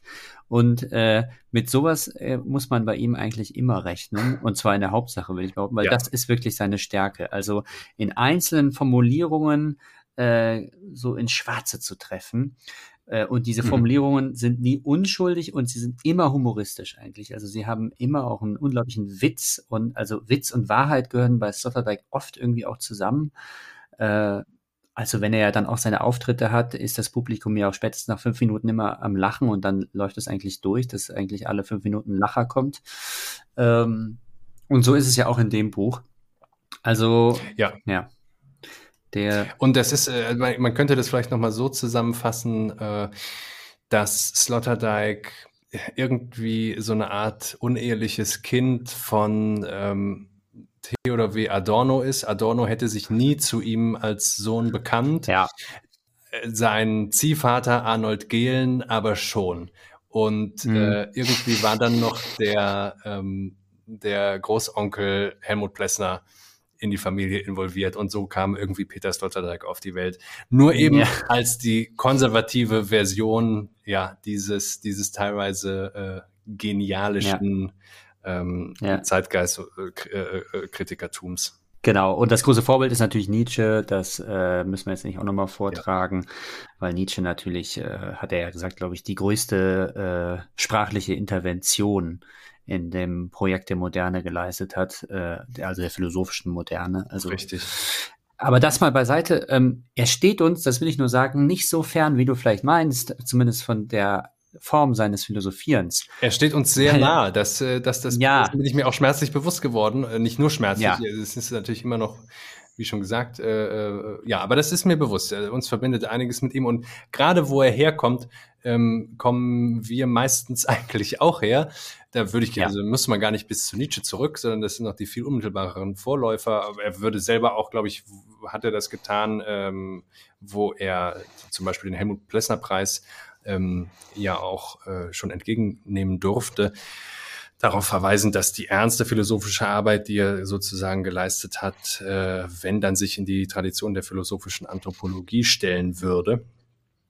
Ja, ähm, genau. Nicht ausschließlich, aber, äh, aber auf jeden Fall auch. Ja, das als Einführung. Das als Einführung. Und äh, dann vielleicht der ganz kurze und knappe Einstieg in dieses Buch, was sich also mit der ökologischen Katastrophe äh, beschäftigt. Ähm, Sloterdijk beschreibt darin die Industrialisierung äh, mit der folgenden Formel. Befehlsgewalt plus Biomaschinenpark plus pyrotechnisches X. Und um diese Pyrotechnik dreht sich zunächst alles. Sloterdijk spannt also ein, ähm, ein Narrativ von der menschlichen Urgeschichte äh, bis ins Heute und macht dabei auch wenige Stops, außer eben ähm, Ende des 18. Jahrhunderts, äh, dann vor allem im 19. Jahrhundert mit dem Aufkommen der Industrialisierung und berichtet von der Anthropotechnik schlechthin, ähm, auf die er sozusagen diese kleine Kulturgeschichte komplett reduzieren möchte, aus der heraus äh, er menschliche Zivilisation und unsere heutige Megakrise ähm, erklären will, nämlich der Pyrotechnik. Also es ist die äh, Aneignung äh, des Umgangs mit dem Feuer und alle Techniken, die sich daraus entwickelten, ähm, die für Sloterdijk eigentlich bis in die heutige Zeit prägend sind. Mhm, genau, also das Feuer. Sein Anspruch ist vielleicht etwas schwülstig, dass er damit eine Art neuer äh, energetischer Anthropologie begründen will, mhm. wo also in, in, den Mittelpunkt gestellt wird, ähm, darauf werden wir gleich kommen, keine sozialen Verhältnisse, keine kulturellen Unterschiede, sondern ausschließlich die Frage, wie hat der Mensch äh, Energie gewonnen und woraus und welche ähm, globalen äh, mithin aber auch universal äh, wesensmäßigen Entwicklungen hat das dann befördert und angefacht. Und äh, genau, angefacht eben im wahrsten Sinne des Wortes. Denn das Feuer wurde kultiviert. Am Anfang gab es diesen Urunterschied zwischen dem rohen und dem gegarten, dem gekochten Fleisch zum Beispiel. Bis es dann, äh, und ich, ich springe jetzt extra, damit wir zur Potte kommen hier, ähm, eben industriell, in der Industrialisierung äh, äh, dazu kommt, dass der Mensch nicht mehr nur einmal sozusagen das brennbare Material, was ihm bis dahin äh, nur und schlechthin zur Verfügung stand, nämlich Holz, also meist in Form von Bäumen, verbrennen konnte, sondern er entdeckte dann, dafür könnten wir jetzt zigfache schöne Zitate raussuchen, ähm, er entdeckte dann die äh, unterirdischen ungeheuren Urwälder unvorstellbarer Größe und aus ungeheuren mhm. Urzeiten, die, wie Zizek zum Beispiel betont, ja auch das Resultat von Megakatastrophen in der Vergangenheit sind. Also dadurch, dass diese ganze Biomasse da in Form von Kohle, in Form von Öl, in Form von Gas sich irgendwann mal eingelagert hat und wir im Grunde ähm, dann in der Industrialisierung als Spezies, so suggeriert Sloterdijk, wir müssen dazu sagen, als äh, zunächst mal nordwesteuropäischer, angelsächsischer, mitteleuropäischer Mensch zugreifen kann auf diese, äh, auf diese äh, scheinbar äh, nicht zu erschöpfenden Reservoirs an brennbarem Material. Und das ist dann die eigentliche pyrotechnische Revolution. Den Baum konnte man verbrennen und wenn man den einmal verbrannt hatte, dann dauerte das mindestens 50 Jahre ungefähr, glaube ich, im Fall der Fichte, der der schnellsten nachwachsende Baum ist, bis man wieder einen verbrennen konnte. Und so hielt sich das Ganze in einem gewissen Maß und Gleichgewicht. Es wurde natürlich auch dort schon äh, in die Natur mhm. eingegriffen, ähm, aber erst mit der Entdeckung von am Anfang ist es vor allem die Kohle und der Brennbarkeit der Kohle und dann der Nutzbarmachung der Energie, die freigesetzt wird bei dieser Verbrennung, potenziert sich das Ganze und bewirkt so eine Art äh, ja, zivilisatorischen Sprung. Oder eben äh, der Mensch schafft sich die Bedingungen der Möglichkeit für seine eigene Ausrottung. Ja, deswegen ist es ja auch die Reue des Prometheus. Der Prometheus, der Titan, der mythisch äh, in der griechischen Mythologie uns das Feuer schenkte, der würde heute wohl das Ganze bereuen. Das ist sozusagen Sloterdijks ähm, ja, Pointe. Der Zuspitzung, Zuspitzung eines Zitats ja von äh, Günther mhm. Anders. Mhm äh, dem Autoren der Antiquität des Menschen, ne, also Philosoph, wichtiger Philosoph, der sich viel mit Heidegger auch beschäftigt ja. hat im 20. Jahrhundert. Äh, der hat ja von der Scham, von der Scham des Prometheus gesprochen, weil Prometheus schämt sich, weil er sieht, was äh, aus seiner Gabe, nämlich dem Feuer bei den Menschen geworden ist und was sie damit gemacht haben. Genau. Sie haben die Welt verunstaltet und mehrfach vergewaltigt durch industrielle Bearbeitung. Und, und sie haben die Atombombe äh, geschaffen. Ne? Das ist bei Günther Anders ja, steht das auch im Fokus. Großes Thema, ja. Und äh, jetzt äh, setzt also Sloterdijk äh, dahingehend einfach eins drauf und sagt, es ist die Reue des Prometheus, die eigentlich unsere äh, Zeit äh, zu einer Diagnose werden lässt. Und damit wäre sozusagen ein, ein weiteres Stichwort gegeben, mit dem man eine kritische äh, Bezugnahme auf unsere Gegenwart herstellen kann. Ja, ganz richtig. Und die Pyrotechnik, also Feuer, ist also das Element, äh, über das sich der Mensch äh, die Natur eigentlich aneignet oder zu eigen macht. Ja? Also das sozusagen die ultimative, das ultimative Medium zur Anverwandlung der Natur. Also am Anfang steht dieser ganzen Überlebung ein Marx-Zitat aus dem Kapital, wo es heißt, dass der Mensch die Natur in seinen Kreislauf einspeist, äh, einspeist indem er sich äh, sie zu Materie unterwirft und äh, sie objektiviert. Ja?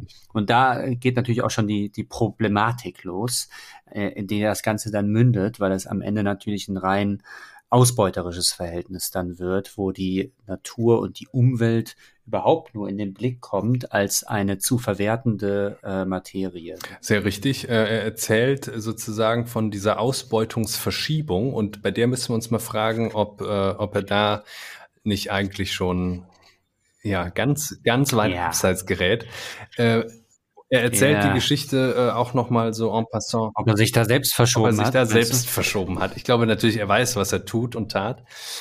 Aber ähm, er erzählt auch noch mal die Geschichte der Sklaverei, also in dieser die Industrialisierung, äh, ähm, die die die vorindustrialisierte Zeit kennzeichnenden ähm, Formel äh, Befehlsgewalt plus Biomaschinenpark haben wir es ja zunächst mal nur damit zu tun, dass sich Menschen in Großgruppen, mehr oder weniger großen Gruppen und auch da schon immer größer werdenden Gruppen organisieren mussten. Und das wurde dann irgendwie so ähm, hierarchisiert, dass es eine klare Befehlsgewalt gab. Dann war man sozusagen als ähm, politischer Körper handlungsfähig und äh, und das wird ja vollkommen neutral einfach dokumentiert. Das ist jetzt nicht wie bei Marx mit der Pointe, ja, also wir haben die Klassenkämpfe mhm. seit Beginn der Geschichte und es war eigentlich immer ungerecht und diese Hierarchien waren durch nichts in der Sache legitimiert.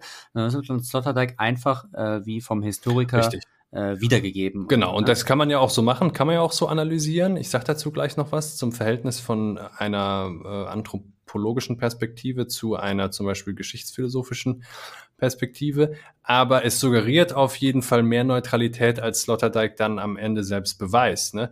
Und äh, äh, um das zu Ende zu führen, der, dieser Befehlsgewalt äh, steht dann in der vorindustriellen Zeit noch der Biomaschinenpark, also auch schon eine einigermaßen zynische Formulierung dafür, dass es ähm, äh, darum in, in, der Frage danach, was man äh, gesellschaftlich ähm, oder als Menschheit oder wie auch immer alles zustande bringen kann, darauf ankam, wie man äh, die Befehlsgewalt nun anwenden konnte auf, was man mit einem anderen Begriff Humankapital nennen könnte.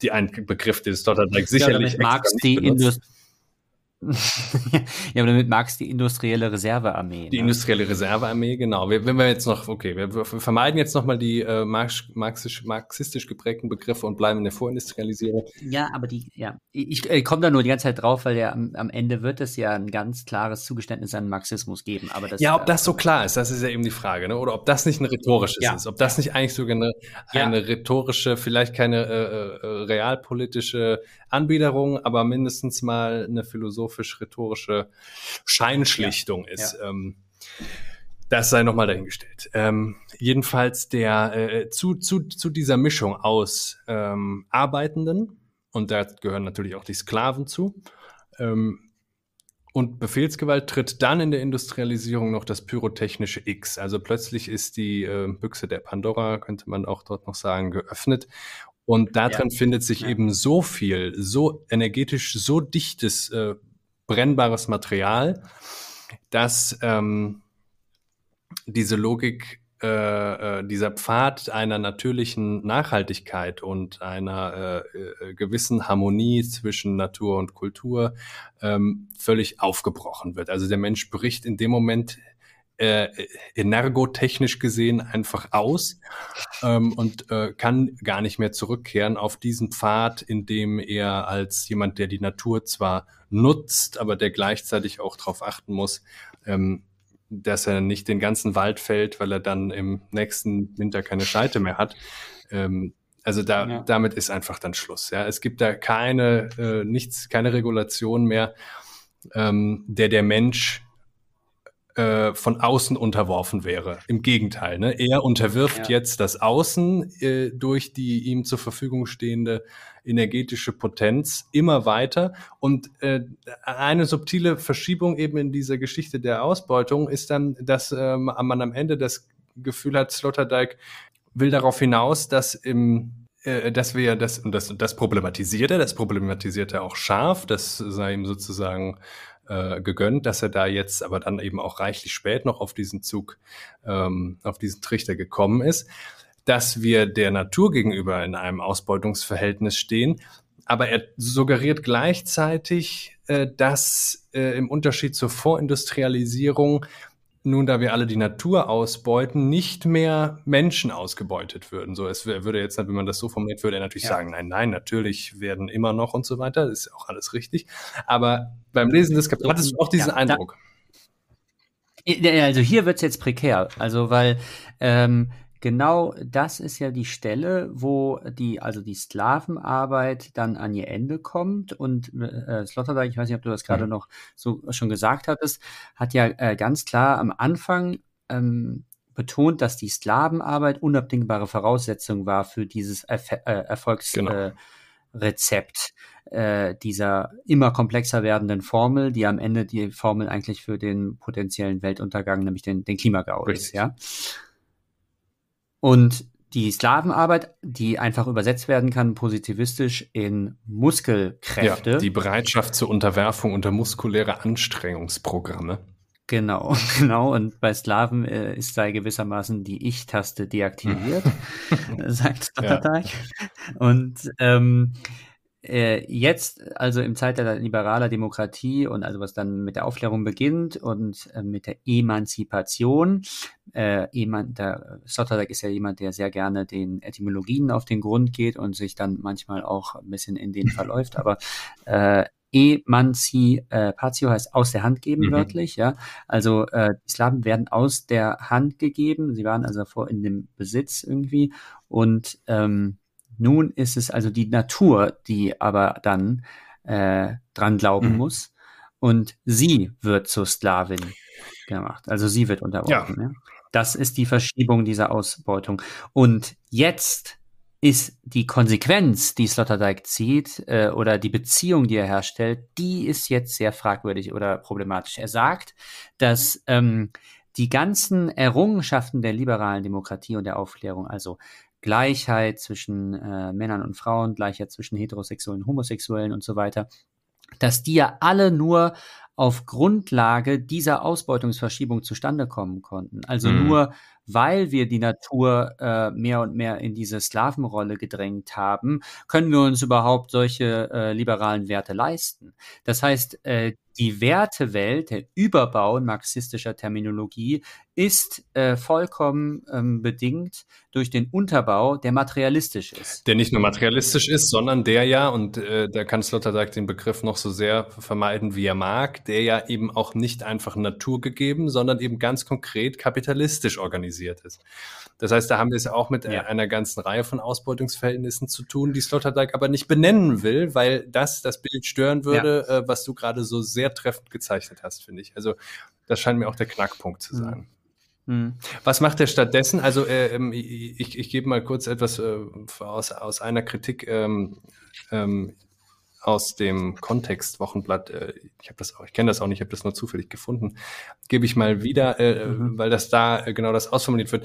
Die Zwänge der Kapitalverwertung interessieren Sloterdijk jedoch nicht. Der Marxismus ist für ihn der Hauptirrtum moderner Sozialphilosophie made in Germany. Seine in alle Welt exportierte Klassenkriegsdoktrin habe letztlich zur neopharaonischen Staatssklaverei geführt. Oder hat er den Stalinismus äh, vor Augen? Und das ist ja, ist ja auch, mhm. äh, das kann man ja auch machen. Ich habe ja selber gerne mal äh, die ja. Tendenz, ähm, dort einfach nur den politischen Marxismus, dem Faschismus so an die Seite zu stellen. Äh, auf Augenhöhe gewissermaßen. Entsprechend. Äh, ja, das ist ja, hat Adorno gesagt, die Spießerweisheit. Das ist die Spießerweisheit, richtig. Äh, genau, und die, die, die, ja keine, ähm, die ja keine intellektuelle, äh, tiefgehende Auseinandersetzung mit den ökonomischen Analysen äh, eines Autors ja, Marx exakt, so exakt. und so weiter verhindern sollte. Ne? Ja. Ähm, Sloterdijk, ja. äh, äh, was macht er stattdessen? Entsprechend, äh, zitiere wieder, bringt er auch gegen den Vorschlag des linken Umwelttheoretikers Jason W. Moore statt von Anthropozän äh, von Kapitalozän zu sprechen, lieber den Neologismus Energozän ins Spiel. Also da wird wieder ein, ein eigentlich sehr fragwürdiger konservativer, wie du gerade auch herausgearbeitet hast, Punkt, äh, versucht durch ähm, die anthropologische Perspektive einfach zu neutralisieren. An die Stelle der Sozial mhm. tritt die Konsumkritik in der etwa das Phänomen der Compulsive ja. Shopping Disorder, der pathologische Zwang permanent einzukaufen, zum Inbegriff einer saturierten Gesellschaft wird, die wegen der Segnungen der fossil befeuerten Industrie maßlos geworden ist und in der immer größere Teile der Bevölkerung Transferleistungen empfangen. So, und da ähm, überschlägt sich Sloterdijk dann. Ähm, ich würde hier zustimmen, dass in der Tat dieses Bild gezeichnet wird. Äh, es wird eigentlich ein mehr oder weniger expliziter äh, Zusammenhang, aber auch ein Begründungsverhältnis hergestellt zwischen eben dem Fossilkapitalismus, äh, wobei unterschlagen wird, welche Formen der neuen Ausbeutungsverhältnisse gerade das Industriezeitalter, also gerade die Entfachung dieses pyrotechnischen Xs erst ermöglicht und hervorgebracht haben, was man eben kaum einfach als Naturgegebenheit äh, äh, äh, stehen lassen kann, sondern was man dann eben auf einer anderen Ebene kritisieren müsste. Und äh, dort suggeriert Sloterdijk dann wirklich, dass äh, es gibt zum Beispiel auch eine Stelle, wo er sagt, naja, es gibt eben einen Zusammenhang dazwischen, dass äh, wir als Gesellschaft heute keinen, keine Priorität mehr auf eine Gestaltung äh, von Sexualität legen müssen, wo im Vordergrund stünde, Nachwuchs zu produzieren. Denn wir sind äh, so saturiert, wir sind nicht mehr angewiesen auf äh, die, weiß ich nicht, die Großfamilie, die äh, oder Reproduktion, die jungen ja. Mitglieder uns unterstützen und so weiter, äh, sondern wir haben ja diese ganzen technischen Hilfsmittel äh, und so weiter. Das ist alles der Motor unserer Gesellschaft. Und deswegen könnte, wie du eben gesagt hast, könnte es nur überhaupt diese sexuelle Liberalisierung geben und so weiter. So. Ja. Als ein Beispiel. Ne? Ja, also diese Kritik, die, ja, aber diese Kritik ja an der Konsumwelt und so, das finde ich ja vollkommen legitim und die wäre ja auch im Übrigen total in der Tradition äh, der Frankfurter Schule. Also da gibt es ja Stellen, die dir sehr nachkommen. Ja, nur, ähm, also nur, wo er sagt, daher gleichen moderne Gesellschaften eher Konsumvereinen als Kampfverbänden vom Typus Volk. Nur, dass Adorno äh, und Konsorten da natürlich die, die Tragik eines sich selbst entfremdeten Menschen, und zwar wegen gesellschaftlicher nicht alternativloser Verhältnisse sich selbst entfremdeten Menschen beschreiben, wohingegen das bei Sloterdijk eher mhm. so den Duktus annimmt äh, von dem, der von oben nochmal draufhaut. Und das sage ich jetzt auch nicht einfach nur so aus ja, der Luft. Gegriffen. Ja, das ist halt Kritik der zynischen Vernunft. Also da ist nicht mehr der Glaube daran, dass es irgendwie nochmal besser wird oder dass sich die Aufklärung doch noch am Ende vollbringen wird und zu ihren großen Versprechungen durchdringen wird und sie auch realisieren wird. Ja. Das ist äh, eben das aufgeklärte zynische Bewusstsein, das darum weiß, dass, also die, dass, dass eine Aufklärung der Aufklärung durchgemacht hat, die weiß, dass die Aufklärung ihre Ideale nicht realisieren das kann. Das ist aber auch, äh, und I'm, I'm sorry, Peter, äh, einfach FDP-Propaganda. Äh, wir dürfen in dem Zusammenhang, muss ich jetzt wirklich mal ad hominem gehen und daran erinnern, dass Sloterdijk der Trauredner von Christian Lindner auf seiner Hochzeit in Sylt war. ähm, das ist hier wirklich erhellend. Ja, das ist wirklich erbärmlich. Ein Zitat, aber, ein Zitat dazu, ähm, ganz kurz. Die avancierten ja. Industriegesellschaften hingegen bewegen sich mit zunehmender Geschwindigkeit auf Zustände zu, in denen auf jeden einzelnen Steuerleistungsträger mehrere Empfänger von Transfereffekten kommen, ohne dass man immer sagen dürfte, es handele sich um Ausgleichszahlungen für abgeblendete, abgeblendete systemstützende Beiträge. Hier auch, äh, Sloterdijk kommt erstmal sehr weit entgegen und betont sozusagen, äh, fälschlicherweise äh, wurden äh, in äh, in, bei den Frühsozialisten, die er da so rezipiert und so weiter, ähm, wurden äh, zum Beispiel Frauen, die Heimarbeit und Versorgungsarbeit geleistet haben, unter die wirtschaftlich Unproduktiven subsumiert. Das sei illegitim. Ja. Ähm, äh, und dadurch, dann sagt man so, ah ja, sehr gut, er sieht das Problem und so weiter. Und dann kommt aber sowas, dass eigentlich diese, dieses sehr, dieser sehr versöhnliche Ton es ihm nur ermöglicht, ziemlich explizit dann auf der anderen Seite zu sagen. Das heißt aber nicht, dass es nicht doch äh, in diesem parasitären äh, Anhang am unteren Ende der Gesellschaft auch diejenigen gibt, die Transferleistungen einfach nur beziehen, ohne sich in irgendeiner Weise produktiv zu betätigen. Dazu noch ein Zitat, damit ich das mal kurz äh, zu Ende problematisiert habe. Die ungeeigneten Begriffe weisen freilich auch auf den organisierten Parasitismus hin, der jeder komplexen Gesellschaft anhaftet. Also auch da wieder anthropologische Konstante lässt sich nicht vermeiden. Manche sind einfach so. Äh, den organisierten Parasitismus am unteren Pol in Form von zahlenmäßig bedeutenden Schichten, die in verhärteter Ferne von jedem Erwerbsleben existieren.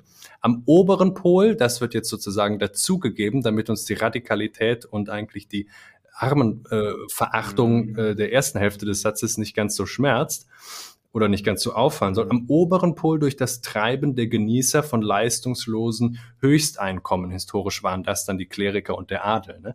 Aber es sind eben unten äh, äh, der, der parasitäre Anhang jeder Gesellschaft, sind, sie sind sozusagen unten zahlenmäßig bedeutend. Und der überhaupt, dass jemand äh, den Begriff Steuerleistungsträger in den Mund nimmt. Also das ist ja genau das Märchen. Ja, und dann, dann gibt's ja auch immer diese, äh, immer wieder diese Stellen, wo er dann die Emanzipation der Frau erstmal nicht als grundsätzlich was Gutes äh, bewertet, sondern ja schon auch immer die Kehrseite dessen betont, dass sich dadurch jetzt eben die Situation herstellt, dass wir mehr auf die Ausbeutung der Natur angewiesen sind, mehr denn je. Richtig. Ähm, und das in ein unmittelbares Kausalverhältnis stellt, ähm, äh, wo, wo dann man denken muss, ja gut, war es vielleicht das Richtige, die Frau zu emanzipieren? Ja, also könnte man sich, das steht sozusagen im Schatten dieses Gedanken. Ich würde, ich würde ihn äh, und da gibt's da ja sogar noch verteidigen wollen. Äh, er tut das selbst, wie ich es jetzt noch gehört habe, bevor wir aufgenommen haben, eben ähm,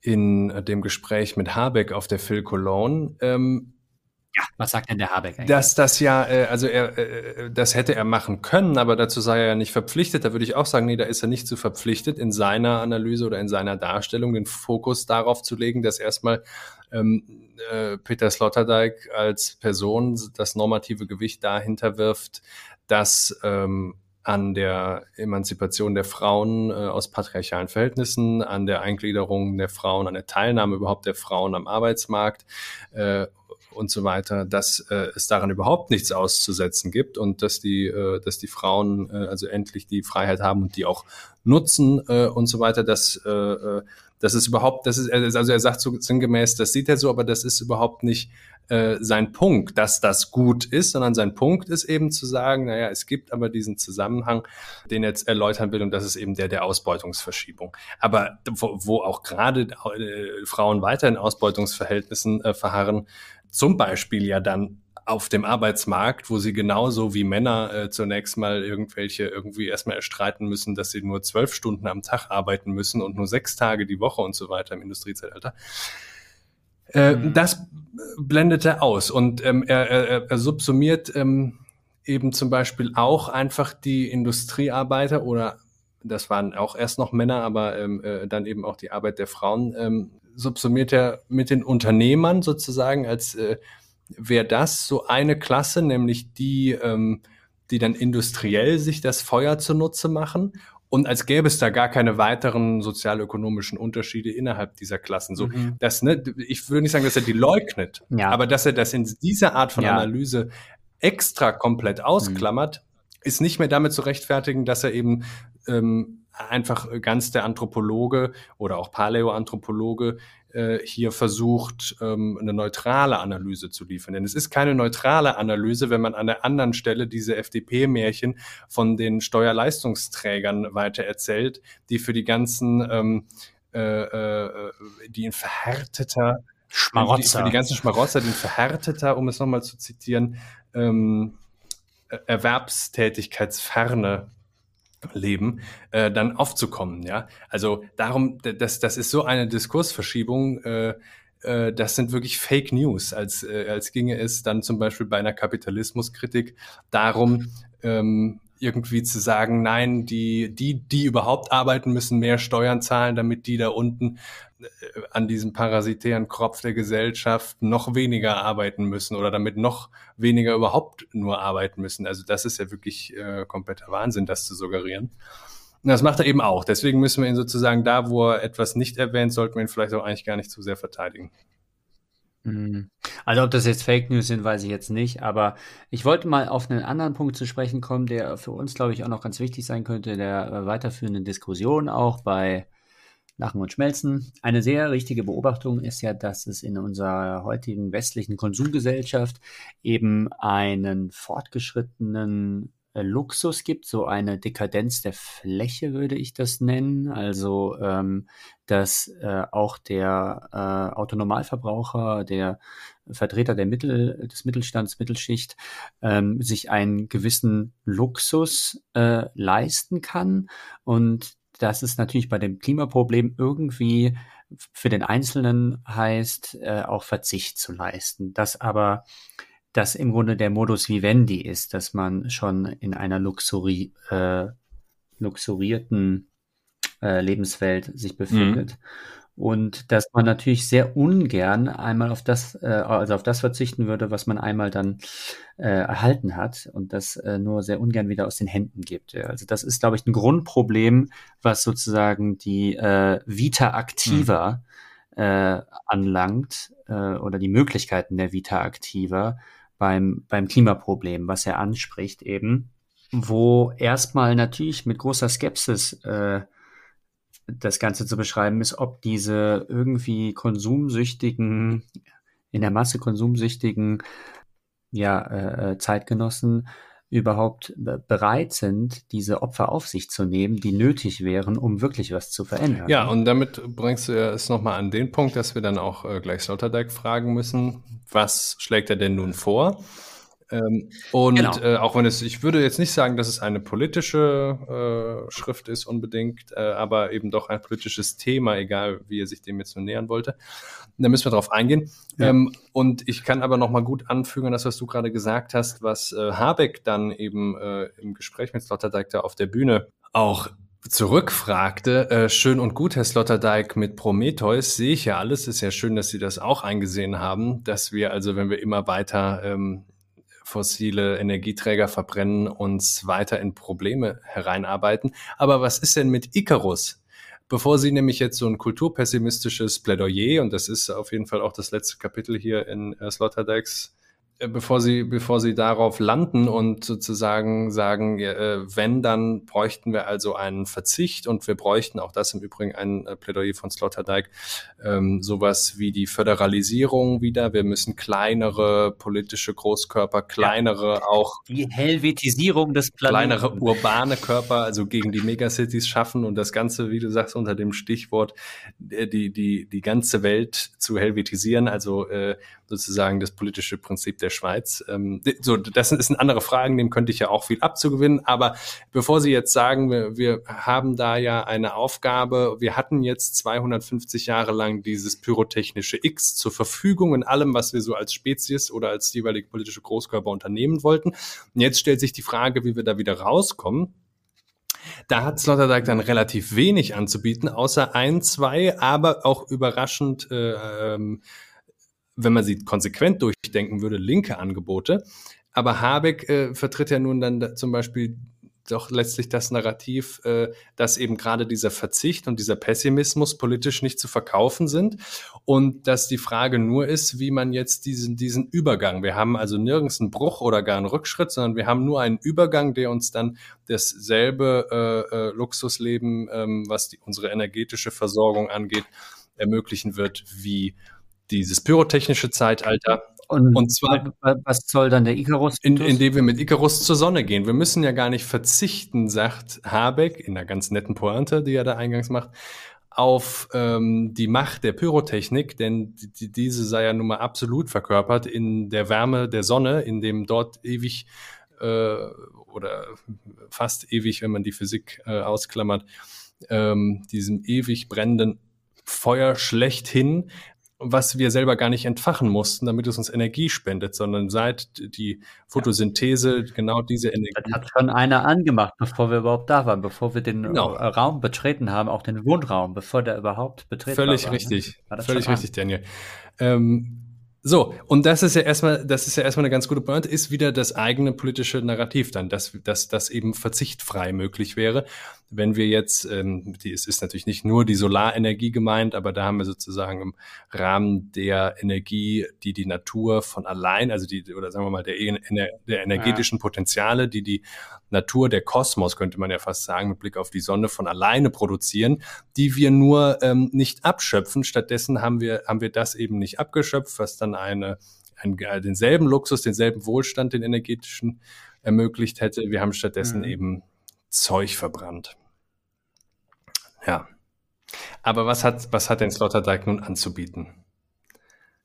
Ja. Ich würde sagen, er hat eigentlich nur eine, eine, eine, ein ziemlich naives äh, äh, ein ziemlich naives Angebot. Und zwar sagt er ja Folgendes. In einem Regime des energetischen Pazifismus müsste der Hauptfehler der, des bisherigen Zivilisationsprozesses aufgedeckt und nach Möglichkeit rückgängig gemacht werden.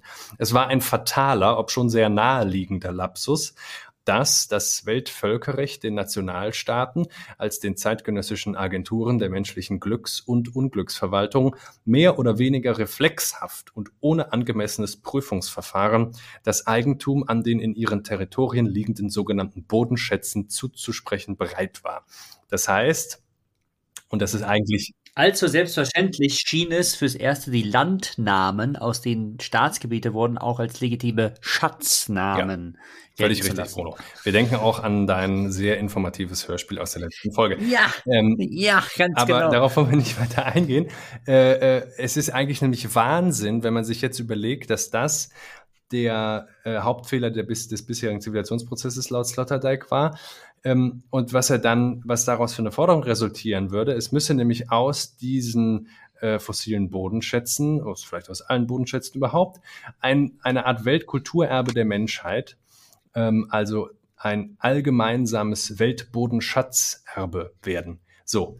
Und Common Heritage of Mankind, wie es von der Hohen See heißt. Richtig genau, was nicht daran gehindert hat, äh, sie dann doch einzuteilen und doch auch Schatznamen zuzulassen und so weiter, genauso wie das mit dem Weltraum auch ja. schon zumindest rechtlich äh, getan wird. Ja. Aber ich will jetzt Sloterdijk hier mal ernst nehmen und sagen so, äh, ja, okay, das, das kann ja keinen Gegenwind ernten, äh, denn äh, in der Tat, das wäre ja großartig. Und das ist auch eine Idee, die Zizek anders, aber eben dann konsequenter mal durchdacht hat. Ähm, Kommunismus könnte heute nur noch sowas heißen wie ein unter Gesellschaft, also äh, ein, ein, ein, ein Stellen unter die gesellschaftliche äh, gemeinsame Verfügung von den Commons, also dem, was allen zukommt oder zukommen muss. Ja? Ähm, das heißt, wir dürfen äh, all das, was Sloterdijk an anderen Stellen eher zu rechtfertigen scheint oder jedenfalls von seiner Kritik auszunehmen, gerade nicht mehr zulassen, dass einige wenige äh, großökonomische Akteure ähm, ob in personaler ja. oder juristischer Form äh, diese Schatznamen durchführen, ja, also auch nicht auch nicht staatlich. Wir haben ja auch Regime äh, äh, im Nahen Osten zum Beispiel, wo sozusagen die gesamte politische Stabilität ja. die, und die Legitimität von Königshäusern nur auf dieser Entnahme von fossilen Bodenschätzen äh, beruht. Die werden in einem gestürzt. Ja. Das bringt mich aber eben zu meinem Punkt, Peter, eine schöne Forderung, aber äh, wie, soll, wie soll das geschehen, äh, wenn nicht durch ein äh, einen radikalen Machttransfer, eine Entmachtung und Enteignung äh, der, der Machthaber, Machthaber, richtig, und der Besitzenden. Ähm, also ein völliges Überwerfen des jetzigen Status quo, ja.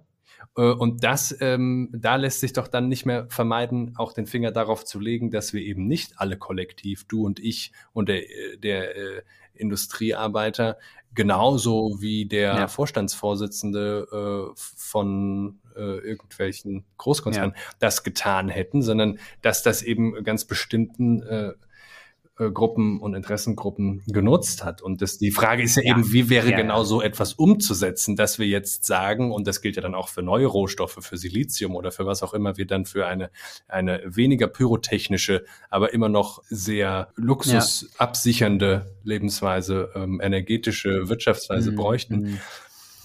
Wie soll man das denn? Also du bist ja heute ein bisschen wie Zizek, da kommt man ja gar nicht dazwischen. Ja, Entschuldigung. Weil man kann das ja vergleichen, kommunistisch würde ich auch sagen, in diesen Aussteigermodellen, die man dann irgendwo, äh, was weiß ich, in Indien oder so hat, wo dann eine ganze Kommune sich wiederfindet und dann gibt es dann einen Supermarkt für alle und da darf sich jeder das nehmen, was er braucht. Ja. Nur das, was er braucht. Ne? Und da setzt man also sozusagen auf der, die ähm, Vernünftigkeit und auf das äh, Vertrauen auch äh, an ne, des Einzelnen und appelliert an es. Und so, genau so müsste man, könnte man ja das, dieses äh, Modell dann übertragen auf ähm, das, was Sloterdijk hier anbietet mit dem äh, Weltkulturerbe, also den Bodenschätzen, die dann sozusagen ein großer Supermarkt ja. werden, wo sich alle nur das rausnehmen, was sie wirklich brauchen und nicht, um sich zu bereichern in irgendeiner Weise. Und warum aber eben immer mehr genommen wird, das kann man eben nur klären, wie du richtig sagst, äh, wenn man äh, anfängt mit einer Analyse sozialer Ungerechtigkeit. Ja, und auch eben mit einer Anthropologie, die dafür offen ist, dass, ähm, so geht's ja bei Nietzsche los, der Mensch ja. nicht zu jedem Zeitalter derselbe war, sondern dass er immer ein anderer war und äh, ja, immer ein anderer sein wird, sozusagen, in all den ähm, Determinanten, äh, die ihn bestimmen, die eben nicht natürlichen Ursprungs sind, sondern die wiederum menschengemachten Ursprungs sind. Ja? Und das muss man ja. dann analysieren und dann kann man dazu kommen, dass, äh, ja. Aber jetzt kann ich ihn ja doch nochmal verteidigen, wenn er ja wenig später auf Seite 70, kurz vor Ende sagt, äh, da, da, da benennt er ja schon sozusagen die Bösen und die mhm. Guten, mhm. ja. Da sagt er ja, äh, doch auch in der Abwesenheit der Kohle Elite demonstriert es, dass es nicht der Mensch als Gattungswesen überhaupt ist, der den Übergang ins sogenannte Anthropozän bewirkt hat. Es ist eine brandstifterische Elite von Ingenieuren und interkontinental operierenden Handelsgesellschaften, mhm.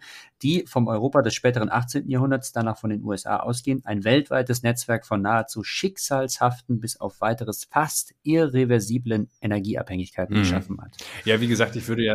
Und er sagt, ich würde ja niemals ja. behaupten, dass es sagt, blöd es wäre, um das zu sehen. Ich meine nur, dass er es wahrscheinlich aus, ja. aus strategischen Gründen äh, an, an einschlägigen Stellen nicht erwähnt, dass er auch darum weiß, sondern stattdessen eben andere Punkte setzt, ja. Ja, und äh, dann ähm, kommt ja, also noch für ein gutes halbes Jahrhundert geht es wahrscheinlich äh, nach der Strategie der Ausbeutung weiter. Ne? Äh, also so die Botschaft der jüngsten Konferenz in der Hauptstadt der Vereinigten Emirat, äh, Arabischen mhm. Emirate, ne? sagt er. Also man kann sich noch so ein halbes Jahrhundert äh, eigentlich äh, darauf einstellen, dass es so weitergeht. Und dann eben nochmal der Bezug auf Latour Genau. Die, das ist ja, das ähm, ist die Frage, die er ja stellt. Er sieht also sozusagen ganz klar diese Konfrontation äh, von der pyrotechnischen, sagen wir jetzt mal, äh, und unterstellen ihm, dass er das auch so sieht, dieser pyrotechnischen Elite und äh, den Bestrebungen für ein postpyrotechnisches Zeitalter. Ja, also es gibt sozusagen die neopyrotechnische äh, Bestrebung. Da versuchen die, ähm, die versucht die fossile Elite ähm, noch weiterzumachen und die werden nicht kampflos aufgeben. Das heißt, wie fordert man sie jetzt heraus? Und dann stellt er gegenüber und disqualifiziert vollkommen ähm, eine, eine sozusagen eine linke ähm, Klimabewegung, die ja eben das tut, was wir gerade sagen, was es brauchen würde, also eine äh, eine Kritik, ein Hinweisen auf die ökologischen Notstände zu verbinden mit sozialökonomischen Fragen und mit dem Hinweis darauf, dass diese Naturausbeutung nur innerhalb eines menschengemachtes, menschengemachten und auch menschenausbeutenden ähm, äh, äh, Ausbeutungssystems äh, seinerseits stattfinden kann. Und da er identifiziert diese, diese linksökologische Position mit Andreas Malm, auf den wir vielleicht nochmal zu sprechen kommen, der bekannt geworden ist durch das Sachbuch, wie man eine Pipeline in die Luft sprengt, wo er also sagt, äh, wir brauchen auch ähm, größere Sabotageakte, wenn wir sozusagen in dieser Welt haben wir ja auch bekommen. Ja, äh, auf die, auf die Nummer warten wir noch. Ähm, äh, wir müssen also unser, unser äh, politisches Arsenal als Widerständige aufstocken bis hin zur Anwendung von Gewalt gegen Sachen äh, in einem größeren Maßstab. Und das disqualifiziert Sloterdijk vollkommen und wählt wenig überraschend den, auf den wir eigentlich auch noch eingehen müssen in der Zukunft, äh, Bruno Latour als seinen Gewährsmann, ähm, der eben sich politisch wieder vor allem dadurch auszeichnet, dass mindestens fraglich ist, ob er zu der nötigen Radikalität überhaupt in der Lage wäre. Ja, ja, also das jetzt mal hinten bei, wir haben ihn ja noch gar nicht gelesen. Äh, wichtig ist der Impuls von Latour, dass wir ja alle im gleichen Boot sitzen, wenn die Klimakatastrophe vor der Tür steht. Und deswegen macht dann der Begriff einer ökologischen Klasse auch Sinn und den übernimmt äh, Sloterdijk und auch den Appell, der in diesem Begriff natürlich steckt. Also der ja ganz am Ende dann kommt, Firefighters aller Länder dämmt die Brände ein. Genau, ähm, aber er zuvor, übernimmt den, aber er übernimmt den aber von Latour. Ne? Also er entnimmt den sozusagen, genau. glaube ich, nur dem Wortlaut nach aus der marxistischen Tradition. Das wäre nochmal wichtig. Ja, ja. Und äh, jetzt aber dann nochmal das, was man auch vom Philosophen sich eben, vom, also vom genuin philosophischen äh, Denker und Mensch äh, erhoffen darf, äh, nämlich eben äh, ein anderes Verhältnis von Mensch und Natur denkbar oder vorstellbar zu machen, ähm, weil ja eben, das hatten wir schon jetzt mehrmals gesagt, eben die Umwelt innerhalb dieses kapitalistischen mhm. Denkens mhm. eigentlich immer nur Gegenstand äh, der Ausbeutung ja. ist oder zu, zu verwertendes Material, aber gar nicht als sie selbst irgendwie überhaupt in Frage kommt, sondern immer nur in Bezug auf meine äh, Zwecke und auf meine Interessen als Mensch und als zweckgerichtetes, äh, handelndes Wesen, ja. Ja, ich wollte damit ähm, auch schließen. Lass uns da, das jetzt äh, knapp noch erläutern, ja. Ja. Weil er ja diese. Also, weil dann wäre, äh, da, dann wäre das Weltganze, sagt Sloterdijk, ein Lieferservice im Dienst der Firma macht euch die Erde untertan. ja, er schreibt auch ein, ein Catering-Service, schreibt er auch, glaube ich, in einer Zeitung. Also so behandeln wir die Welt momentan. Ja. ja. Ähm, und dann kommt eben der Bezug auf Heidegger, der für ihn ja doch auch eine sehr wichtige Rolle gespielt hat, hat ja auch ein Buch über Heidegger geschrieben, nicht gerettet. Mhm. Ja. Ähm, und Heidegger hatte ja eben, wie er sagt, einen philosophisch besonderen Begriff der Welt, nämlich als ein Inbegriff der Offenheit. Also dass die Welt eben nicht ein Objekt ist äh, für uns, Subjekte, dass wir dann äh, nach Belieben, wie uns der Sinn steht, irgendwie ähm, bearbeiten dürften und misshandeln dürften, sondern äh, dass sie eben offen ist. Ja? Richtig, ähm, also er versucht sozusagen mal, äh, er, er, wird, er, er plädiert hier, dass für seine Zwecke auch äh, sich ein Weltbegriff, der noch neu in dieser Weise ausformuliert werden müsste, den er aber vielleicht eben in dieser Weise ausformuliert schon findet, dann eben bei Bruno Latour ähm, ähm, den, der müsste sich an Heidegger jedenfalls orientieren. Und äh, das fand ich auch nochmal spannend. Das war eigentlich für mich die philosophisch interessanteste oder stärkste Passage, ganz ja. zum Schluss, äh, ja, weil, er, weil er eben diesen Umweltbegriff ähm,